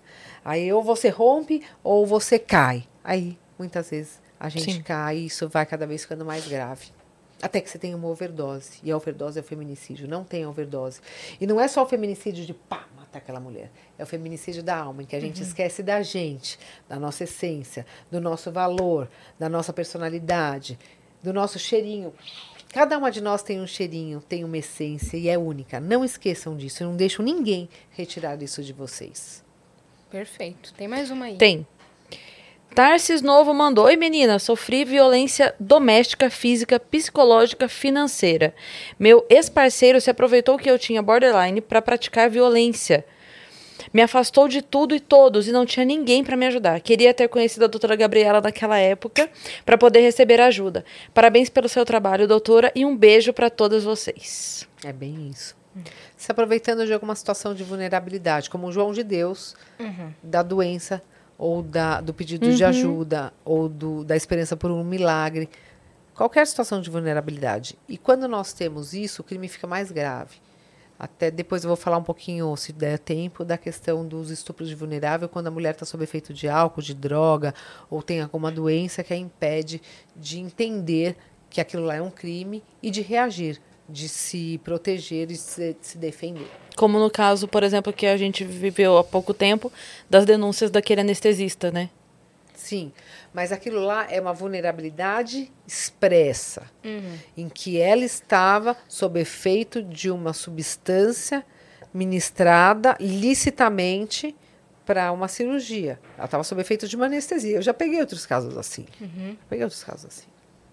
E no caso que você estava falando é quando a mulher é, ela é drogada, colocam coisa na, na bebida dela, é disso que Também. você está dizendo? Ou quando ela está embriagada com alto teor alcoólico, não percebe, e a outra pessoa vendo isso se aproveita dessa situação para manter relação sexual com ela, muitas vezes de forma abusiva, agressiva, fazendo, cometendo atos sexuais que ela não quer fazer e ela não consegue entender, não consegue se defender, e aí no dia seguinte ela acorda com esperma, sendo que ela não se protegeu, acorda machucada, acorda com, com lesões na vagina, no ânus, no corpo inteiro. Isso é abuso sexual, isso é estupro de vulnerável. E para provar isso daí? Ah, ela que isso é consensual, sexo animal. Não existe isso. É muito difícil comprovar esses fatos, mas nós temos que mostrar que tem lei, tem justiça, que esses comportamentos são considerados crimes e a gente não pode, muitas vezes, submeter ao pensamento machista de que ela deu trela, ela estava bêbada, é, olha a roupa, olha o comportamento. Uhum. Isso não é um convite para que invadam o nosso corpo e cometam qualquer tipo de abuso de violência contra qualquer uma de nós. Sim. Uhum. É, e quando é um caso de a Yas está fazendo um interrogatório. Eu, eu tô. Depois eu quero saber se eu passei no, no interrogatório. Beleza, tá pior com que a certeza. prova do Ministério Público. Eu tô Sabe aqui, ó. Pá, pá, antes, pá. antes da gente mudar de assunto, é só fazer um adendo aqui, que eu tava falando das minhas conversas com a Mara, outro dia eu botei no Twitter respondendo que uma menina comentou, contou, né, de uma situação da infância. É, ela contou que ela estava na escolinha uma, ela era um tweet, a menina contando uma coisa que aconteceu nela no passado remoto. Que ela estava na escolinha e chegou um amigo do pai para buscar ela na escolinha. E vieram avisá-la: Ó, tem um amigo do seu pai e tal. E aí Eu ficaram. Na, você viu? Uhum. E ficaram naquela de autoriza, não autoriza. Ela não se sentiu à vontade de ir, não foi, não autorizaram. Uhum. E aí, quando ela chegou em casa e contou pro pai, o pai ficou transtornado, porque não existia nada dele ter pedido para amigo buscar. Uhum. Meu Deus. Esse amigo do pai nunca mais apareceu. Tipo, esse cara sumiu existia, entendeu? Sim. Ele sim. era de fato um amigo. é, depois dessa ocasião ele sumiu, nunca mais tiveram contato, mas ela falou assim que é, ela nem imagina o que poderia ter acontecido com ela naquela situação. Mas e aí. quem é esse cara? Manda pra mim. Ah, então, não sei, porque. Porque se ele faz isso, Ela fez- já era- teve ela- essa era audácia criança, de né? comportamento. Ela era ele criança, vai né? fazer isso com outras mulheres, eu já fiz isso com outras mulheres. Que é aquilo que você me perguntou no começo. Existe um modus operandi? Existe e existe algo que é muito peculiar e comum, a audácia. Como se estivesse acima da lei, como se não houvesse crime, como se ninguém fosse descobrir, porque existe essa possibilidade de não desconfiar dele. Por isso que cria uma confiança muito grande. Eu não posso falar sobre esse caso, mas vai ser divulgado em breve. Mas é uma situação em que a- essa pessoa ela tentava criar uma confiança com os pais para poder abusar das crianças. Então os pais não jamais eu pensei deixar sozinho com ele, tá tudo ótimo. Que é uma coisa Gente, que eu. vocês falaram que eu podia levantar um pouquinho. Posso levantar um pouquinho? Porque eu. Pode. ah, sei lá, eu tô com um pouquinho de. ficando meio quadrada. Você sabe? Pode, Ah, claro. Claro! Com certeza. Claro! Vai lá. Fica à vontade. Não, tranquilo. Vai lá. Aqui. Só ir reto aqui. É, então eu vou aproveitar o que eu ia falar, que daí eu, eu, é, respondi falando que eu tinha um código com a Má. Né? Quando ela era criança, a gente tinha um código de só mediante tal palavra. Se eu por acaso eu não conseguir me comunicar com você de outra forma, se a pessoa chegar com esta palavra aqui é. E, e aí um monte de gente falou: Nossa, boa ideia, vou chegar em casa hoje, vou combinar, com meu filho e tal. E aí eu sempre, eu sempre falava pra Má, assim, né? Digo isso pra ela até hoje. Assim, é claro que a gente não deveria precisar desse tipo de cuidado, não deveria ser necessário. Mas também é crime roubar e a gente paga seguro do carro. Então, assim, Totalmente. todo cuidado que der, eu sempre falei pra f- eu prefiro que você abra três, quatro Coca-Cola, se for Coca-Cola ou cerveja, o que for na balada. E se você precisar ir no banheiro, deixou, não volte a tomar. Não volte. Ah, mas eu deixei com fulana. Você garante que a fulana ficou 100% do tempo olhando pra sua bebida? Que alguém não fez um olha lá e ela virou o rosto e alguém jogou um negócio? Então, isso eu falava pra ela. Deixou a bebida? Pega a outra depois. Não volta a tomar. Ou termine e depois vai ao banheiro se der. Mas não volta a tomar. E sempre alguém é, avisado. Então, assim, você tá com a tua amiga? Então, assim, estamos aqui na balada. Vou ficar com o menino ali no canto? Yas, eu tô indo ficar com ele ali, mas, ó, tô, tô- tô ali, tá? E deixa alguém avisado, porque aí Yas não vai embora sem... Ah, ah, não, eu acho que a Cris foi embora com o fulano. Não, se ela fosse embora, ela me avisaria. Ela não Foi foi embora com o fulano. lá no, no caso da Mari. Exato, Né? E as, exato. am- as amigas foram embora se- sem ela. É. Porque aí, se, se você subentende que, ah, ah, não estamos vendo a Yas aqui, ah, ela deve ter ido, vamos embora. Não, Não. deve ter ido, não. Não deve ter ido coisa nenhuma, porque se fosse, teria, Teria avisado. avisado. É. Eu vi um outro caso é, um pouco diferente desse assunto, mas que é de uma brasileira que estava trabalhando de garçonete nos Estados Unidos. Você viu isso? E ela percebeu um abuso infantil dentro da família. E ela salvou essa criança da determinada maneira. Calma, ela, ela tava morando na casa. Ela estava morando nos Estados Unidos, Ah, tá. trabalhando Ah. como garçonete num restaurante. Tinha essa mesa da família, que acho que é o pai, a mãe e dois filhos. Ah, Todo mundo pediu comida, a criança não. Mas ela notando, ele não vai querer nada? Não, ele não vai querer nada. A criança não comeu, ela já foi notando. Ele estava com alguns machucados, quieto, todo mundo conversando da família menos ele. Aí, os pais de costas, ela escreveu um recado: Você precisa de ajuda? E foi ali na mesa, Meu e mostrou para ele. E ele. Ela escreveu outra pergunta, não sei se era: é, Eles te, te abusam, eles te batem? Chamou a polícia, salvou a vida dessa meu criança. Deus. E era filho mesmo? Era.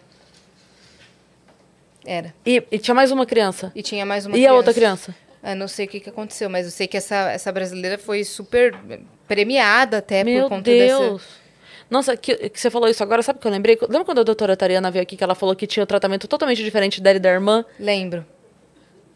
Porque aí, numa situação dessa, você pode falar assim, ah, são os pais. Não, às vezes não- é com aquela criança, de repente a outra não. E vai Exato. saber por quê, né? Ah, lá, a, a situação do hotel que deixaram duas crianças Mano, sozinhas.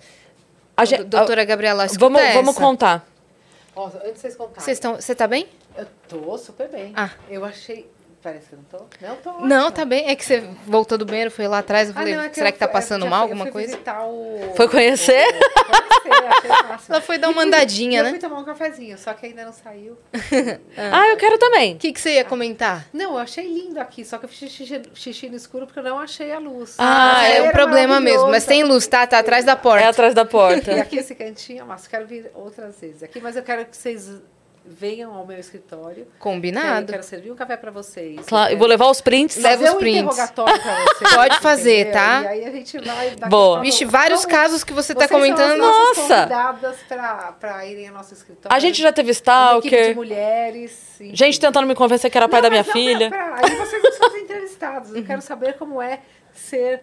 Como que chama? Uma podcaster? Host de Podcast. podcast. Ai, vocês vão falar. Combinado, fechado. A gente tava contando até outro dia aqui, a gente tava lá em Portugal, né, no mesmo hotel. E aí a gente tava fazendo uma marmita no hall do hotel, eu e a Cris, a gente nem tava no mesmo andar, mas por um acaso a gente tava ali. E a gente escutando ao fundo uma criança aos berros, aos prantos. A gente, nossa, Não era criança- pouco, é. não era aquele choro assim de. Não, era Tem uma criança que não tá conseguindo dormir. era grito. Era grito. A gente achou que essa pedido de ajuda, assim. A gente Era achou que essa criança desespero. tava fazendo birra ou alguma coisa É. assim, sabe? Porque eram vários quartos Ah, de hotel. Só puxa. Aí, tava eu e a Cris lá, do nada saem duas crianças. Uma maiorzinha, uma irmã mais velha, de uns 8, 9 anos, e um bebê de uns 4 anos. Esse sim, tava aos berros, aos berros. Ela, licença, desculpa, tem alguma discoteca aqui no hotel? A gente se olhou e falou, não, não tem discoteca. Porque, desculpa, ela pedia desculpa. Minha mãe deixou a gente sozinha. E meu irmão não para de chorar, eu não sei o que fazer, eu tô chorando também.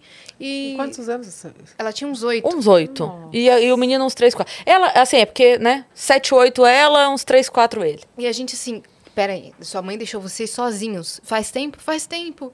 E ela disse que ia numa discoteca, a gente. falou, O que, que vamos fazer? A Cris desceu com eles no, no hall do hotel, da, na recepção. Falou, ó, a situação é a seguinte: eles não tinham nem o número da mãe anotado lá. E aí, o, a coisa mais próxima que a Cris até sugeriu falou: tem um restaurante lá no rooftop. É, Lá porque- no, no terraço. Ela, quando eles. O pessoal do sei, hotel. Era aquele hotel... Tivoli. Esse. É, A que gente- maravilhoso, né? Maravilhoso. Ele é maravilhoso. Eu eu fui lá no... Ah, você esteve ne- nesse mesmo hotel Não, em não, Mas Portugal? eu não fiquei no hotel, eu fui no, nesse restaurante que era No rooftop. No, rooftop. Isso, esse mesmo. Que era Sky, uma Sky Bar. baladinha. Eu até Tal, falei pra eles, é. falei, lá, lá tá aberto? Eles falaram, não, tá fechando. Eu falei, mas tá fechado ou tá fechando e ainda tem alguém? Aí eles. É mesmo, pode ter alguém ainda lá. Estava lá. Nossa. A bonita. Brasileira. Ah, Eu não, não sei. Falavam, falavam português, mas como ali tem muito. Tem, tem o português Portugal, tem muita. acho- Era meio tem- misturado, É. né? Mas acho que não eram brasileiras, não. Mas o que fazer nesse caso? Chama a polícia. A gente, a gente ia. É, a mas- gente ia. O, mas o hotel tem que chamar. É. O hotel é obrigado, esses estabelecimentos são obrigados a qualquer situação de violência contra a mulher, contra crianças, contra idosos, contra animais, Uhum. chamar a polícia. Qualquer situação de violência, tem que chamar a polícia. Sim. Aí elas. Eu escutei, eu tava nesse andar, né? Voltaram duas mulheres com as crianças dando risada. Entrou no quarto cinco minutos depois, berro de novo. Eu abri a porta, as bonitas tinham saído. De novo, e deixado. Aí eu olhei e falei, boa noite. Fiquei encarando assim. Aí voltaram as duas. bom. Voltaram as duas e. é, Nossa, por que você chora tanto? Pro menino de quatro anos de idade. Nossa, a gente ficou muito revoltada. Com um agravante ainda, a né? Eu não sei se você contou essa A parte. gente tem Uma... autista? Uhum. A menina falou que o irmão era autista. É como se fosse uma culpa consciente. Você acha que aquilo não vai acontecer, então você, você assume o risco de não acontecer. Se assume o risco de acontecer, é o, é o dolo eventual. Se você acredita que aquilo não vai acontecer mesmo, aí chama-se culpa consciente, por negligência, imprudência ou imperícia, nesse caso negligência, aquele, aquele crime aconteceu sem que você tenha vontade livre e consciente de que ele aconteça. Então, o que, que eu vejo nesses casos? Que às vezes as, as mães não calculam o risco. E eu peguei um caso, ele foi até divulgado, muito triste, em que a mãe deixou o filho em casa rapidinho para pegar alguma coisa no, no terra. Vocês lembram disso? Não. É, caiu comigo. E o menino acordou, ele se desesperou, pôs a mochilinha e foi atrás da mãe e pulou pela janela. Não Pela acredito. janela. Então, assim, é num minuto o negócio com criança. Eu lembro do pai que foi vários- levar a namorada. Eu já peguei vários acidentes dessa, era mãe. Já peguei vários acidentes domésticos com esse. Não vai acontecer nada, descuido. Coisa de um segundo. A Madeleine um McCann. segundo. Coisa de piscina, coisa de. Sequestro. Então, É. Esse, esse eu, eu lembrei da situação por causa Mas daquele do... sequestro teve ação de uma outra pessoa. Entendi. Não foi um, um É acidente. num acidente. Entendi. Mas também, enfim. É, ruim. Porque é daquele do pai que foi levar a namorada, que deixou a criança E dormindo sem- e foi levar a namorada e voltou. pais, tá? claro. Porque, assim, mas aqui mãe, foi a é mesma coisa, né? mãe, Sabe, tem, mas a gente tem que tomar muito cuidado. Muito cuidado. Não porque- desconfiar de que algo pode acontecer. A própria perda dela já é a maior pena que ela pode Sim, receber. né? Exatamente. E esses casos, sabe qual é a, a decisão judicial? Chama-se perdão judicial. Porque o que, que tem de, de punitivo você punir uma mãe por uma situação como essa ou um pai? Entende? É uma questão aí que é um perdão, aí vem o perdão judicial. Não tem nada mais grave do que uma O situação que você como- já vai ter que lidar sozinho Com mesmo. certeza, com certeza. Doutora Gabriela Mansur, muito obrigada por você Ai, ter eu que agradeço, eu Tá. que agradeço. Agora eu quero só agradecer, trazendo para vocês duas lembranças, Perfeito. que é ó, o livro do Compliance Feminino, que é um código de ações implementadas nas empresas ou qualquer instituição pública ou privada para combater e diminuir o assédio sexual, o assédio moral e a violência sofrida pelas mulheres dentro de casa, mas que trabalham, que veem nas empresas uma oportunidade de denunciar, de ter apoio jurídico e também um acolhimento necessário. Isso pode salvar uma mulher. Então, é o livro que eu escrevi. Aliás, hoje eu tenho um lançamento de um livro também, que eu estou escrevendo com outras mulheres, que são avanços legislativos, com a Raquel Galinatti, que é delegada. Ah, minha ela já veio aqui. já veio ah, é? Já, Ah, claro. a gente não Beijo, tá. Raquel. Beijo, do- Beijo, Maravilhosa. Raquel. Já, Maravilhosa. estaremos juntas, delega. Chama ela de, de Delega. delegata. Delegata. É, que é uma mulher é maravilhosa. Ela é maravilhosa. E aí, como delegadas, pro- promotoras, juízas, desembargadoras, advogadas, ativistas, enfim, mulheres que têm algo a dizer sobre a legislação. Como é que chama o livro? Chama, deixa eu ver. Acho que é a atualização de É tanto le- título, né? Leis das mulheres. Peraí, vamos lá. Boa. Tá aqui já pra gente, já. Vamos lá. A gente já divulga. O lançamento é hoje? Políticas públicas e inovações legislativas na proteção das mulheres. Hoje. Vocês veem que sou um pouco. Não, tranquilo. Assim, a pessoa é totalmente Eu penso assim, perdida, quando mas a pessoa assim, eu vivo, lida eu com vivo tantos um- casos... Não, sabe o que eu faço? Yas, eu vivo um momento. Tá. Agora eu tô aqui. Então, a hora que eu for pro livro, eu vou lá, livraria de Plácido, São Paulo, Conjunto Nacional, Avenida Paulista, Conjunto Nacional. Depois a gente vai lá no esporte, tomar uma coisa, vocês estão todos convidados. Você vê que eu sou moderninha. E- Então, Ah, quem estiver em. São Deixa Paulo, tá Pode ir hoje no, no lançamento do livro, é isso? Ai, pode. Ó, eu falei para elas falaram, não é para você ser muito brava. As moderninhas da minha equipe, Késia, Clice, Anca, Larissa, Luciana, um beijão para minha filha Camila, Cami, mamãe te ama, meu amor. Beijo Meus filhos mundo. corintianos, Felipe e Arthur, minha mãe Regina, que aliás vocês tinham convidado ela, que ela é uma figura. Minha mãe Regina, meu pai Antônio, meus irmãos Domitila, Juíza, uma mulher fantástica, o Antônio Mansur Filho e o João Vinícius Mansur, os amores da minha vida. E, obviamente, você sabe que eu descobri o meu grande amor da vida aos 44 anos, né? 45. Então, Quem? quero mandar. Ah, minha namorada, que é um Então, gato manda um beijo pra. Então, um beijo para você, Ivan. Obrigada pelo seu companheirismo. Eu falo, nunca desistem dos seus sonhos e nem do amor. Independentemente de quem seja, todas nós estamos, temos que estar dispostas a viver aquilo que, que vem cada dia para nós. Por isso que eu falo, uma coisa por vez, um dia por vez, um momento por vez. Então, eu quero agradecer vocês duas por isso. Obrigada Falar a pra minha equipe também, obrigada por esse apoio nessa minha transição de vida, de carreira. Tá uma loucura, mas a gente está se reestruturando e estamos dispostas a receber todas as mulheres que precisarem de nós para combater a violência e lutar por justiça e evitar a dor da impunidade. Então, um beijo Muito pra obrigada. vocês. Muito Linda. obrigada. E também aqui o símbolo da justiça para as mulheres, ó, para vocês pendurarem na bolsa, que nem está pendurada na minha, pôr no braço ou levarem com vocês como um símbolo, que é o Que cordãozinho. lindo. Vocês sabem que é esse? Tem um Como é minutinho que pendura? explicar? Claro Não, que do jeito tem. que você quiser. Pode ser o chaveiro, pode ser em cima da mesa. Nós temos as cordinhas, a corda do juiz, sabe da toga? Uhum. Do juiz é de uma cor, do advogado de outra cor, do Ministério Público é vermelho, que é a cor da acusação, é a cor daquela luta. E quando eu tirei minha toga, eu fiquei muito triste, porque eu tive que ah, sair da minha carreira. E aí eu falei, não, sempre a gente tem um jeito e uma saída para ficar feliz. E aí eu criei a cordinha pink, que é o símbolo da corda, pelo fim da violência contra a mulher e da justiça por todas nós mulheres. Então, quero deixar para vocês como símbolo da nossa luta, que é de todas nós, para dar sorte, para vocês nunca esquecerem de que Uhum. Lugar de pendurar aqui. mulher é onde ela quiser. E de gravata se ela quiser. Também, É isso aí. Do jeito que ela quiser. Então, E se sofrer violência, denuncie para nós que a gente está lá para ajudar. lá no arroba Justiça de Saia, é isso? Obrigada, Gabriela. Espero que a minha equipe tenha achado que eu fui. Calma, leve, Não, sem você foi, Foi ótima. Você foi perfeita. cool, enfim.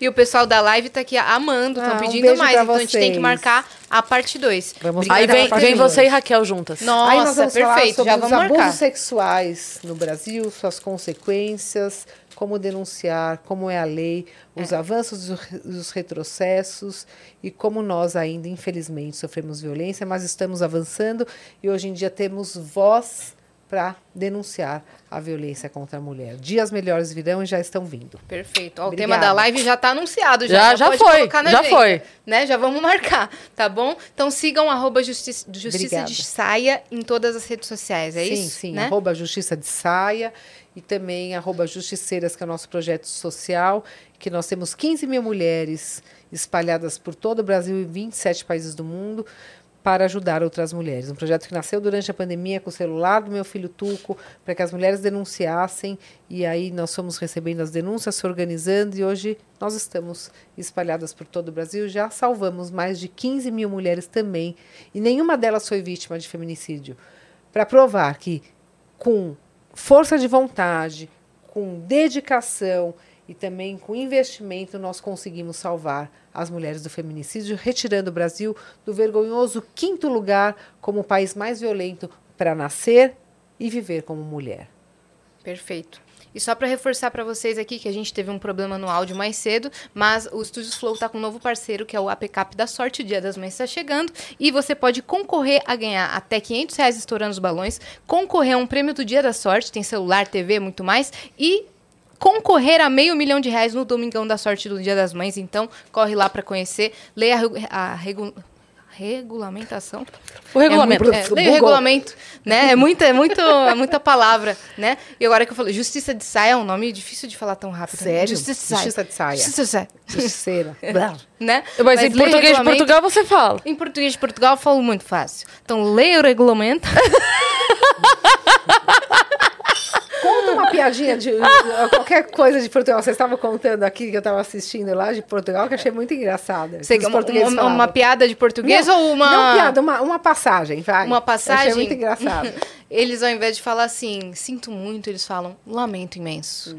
Só que o lamento imenso é irônico. A pessoa diz quando ela de fato não lamenta. Sabe quando a gente fala assim, nossa, só lamento? Quando você fala alguma coisa e eu, na verdade, estou cagando, mas eu. Isso, é. Mas aí é o lamento, lamento imenso. Lamento imenso. Que é tipo assim, não estou lamentando nada. Tem um que eu vi deles que era o seguinte: Ah, você sabe onde fica a rua tal ou o local tal? Sei. Vaz em frente, sabe as primeiras su a primeira direita? Sim, não vires, vires na segunda. Ele tá tirando barulho da minha cara. Eu te digo assim: sabe como eu peço um táxi? Sim, levante a mão. Entendeu? É bem como você assim. pede um táxi? Levante a mão. É. Como eu faço para chamar o elevador? Aperte o botão. O- Tá eles tirando são muito literais, né? São, o, garçom, são o garçom vem tirar seu pedido. Ah, eu queria um café. Querias? Não quer mais? Sim. E ou você faz um pedido. Queria ou quer? Ah, eu gostaria de. É, eu quero isso, isso, isso. Péssima escolha. Aí o castelo! É verdade. O guia, a gente tava. A Yas tinha querido, ela tava querendo ir no castelo. E um No dia, uns dias Jorge. antes, um outro guia tinha falado que não era um, um passeio legal de fazer, mas ela não tinha ouvido nessa hora. Então ela falou que queria ir. Aí ela foi perguntar pra um outro guia: Ah, o castelo. Ele falou assim: Eu não indico que vá, mas se quiseres, foda-se. Aí a gente, meu Deus! E tipo assim, blazer, blazer. Blazer, Não não- foi uma coisa de grosseria, Não, normal. mas se quiseres, foda-se. É. Obrigada, então. Tá bom. Se Valeu. quiseria, tipo assim, tudo bem. É isso. Se quiser isso, é que sabe. nós amamos os portugueses e adoro Ah, eu português. amo. Portugal, eu amo. já. Então é isso, tá? Todos os recados dados. Dia das Mães tá chegando, então feliz Dia das Mães pra você Obrigada, adiantado, né, obrigada. Pra Você mãezona? também, pra você não tem filhos pra sua mãe? Pra minha mãe. Que bom, que bom. Muito pra bem. Minha, também. É isso. Então, você que ficou até aqui, se inscreve aí no canal do Vênus pra gente chegar logo a 2 milhões de inscritos. Isso, segue o Vênus também nas redes sociais, o Vênus Podcast. E a gente nas nossas redes pessoais sensuais, Cris Paiva com dois S e As e Assine. Segue a gente lá. É isso. Um beijo e até amanhã. Amanhã tem Rogério Flauzino aqui no Beijo. Vênus, Ai, meu tá? Deus do céu, já tô O morrendo. amor. Ai, meu Deus. Quer ganhar meio milhão de uma só vez e fazer um golaço? Com a Pecap você pode. No primeiro sorteio você concorre até 500 reais na hora. Se ganhou, já faz o Pix. No segundo, um prêmio no dia com celular, videogame, TV e muito mais. No terceiro, uma moto zero quilômetro no sabadão. E no quarto, Meio milhão de reais de uma só vez. no Dia das Mães. Já são quase um milhão de ganhadores por todo o Brasil. E aí, pronto pra mudar de vida?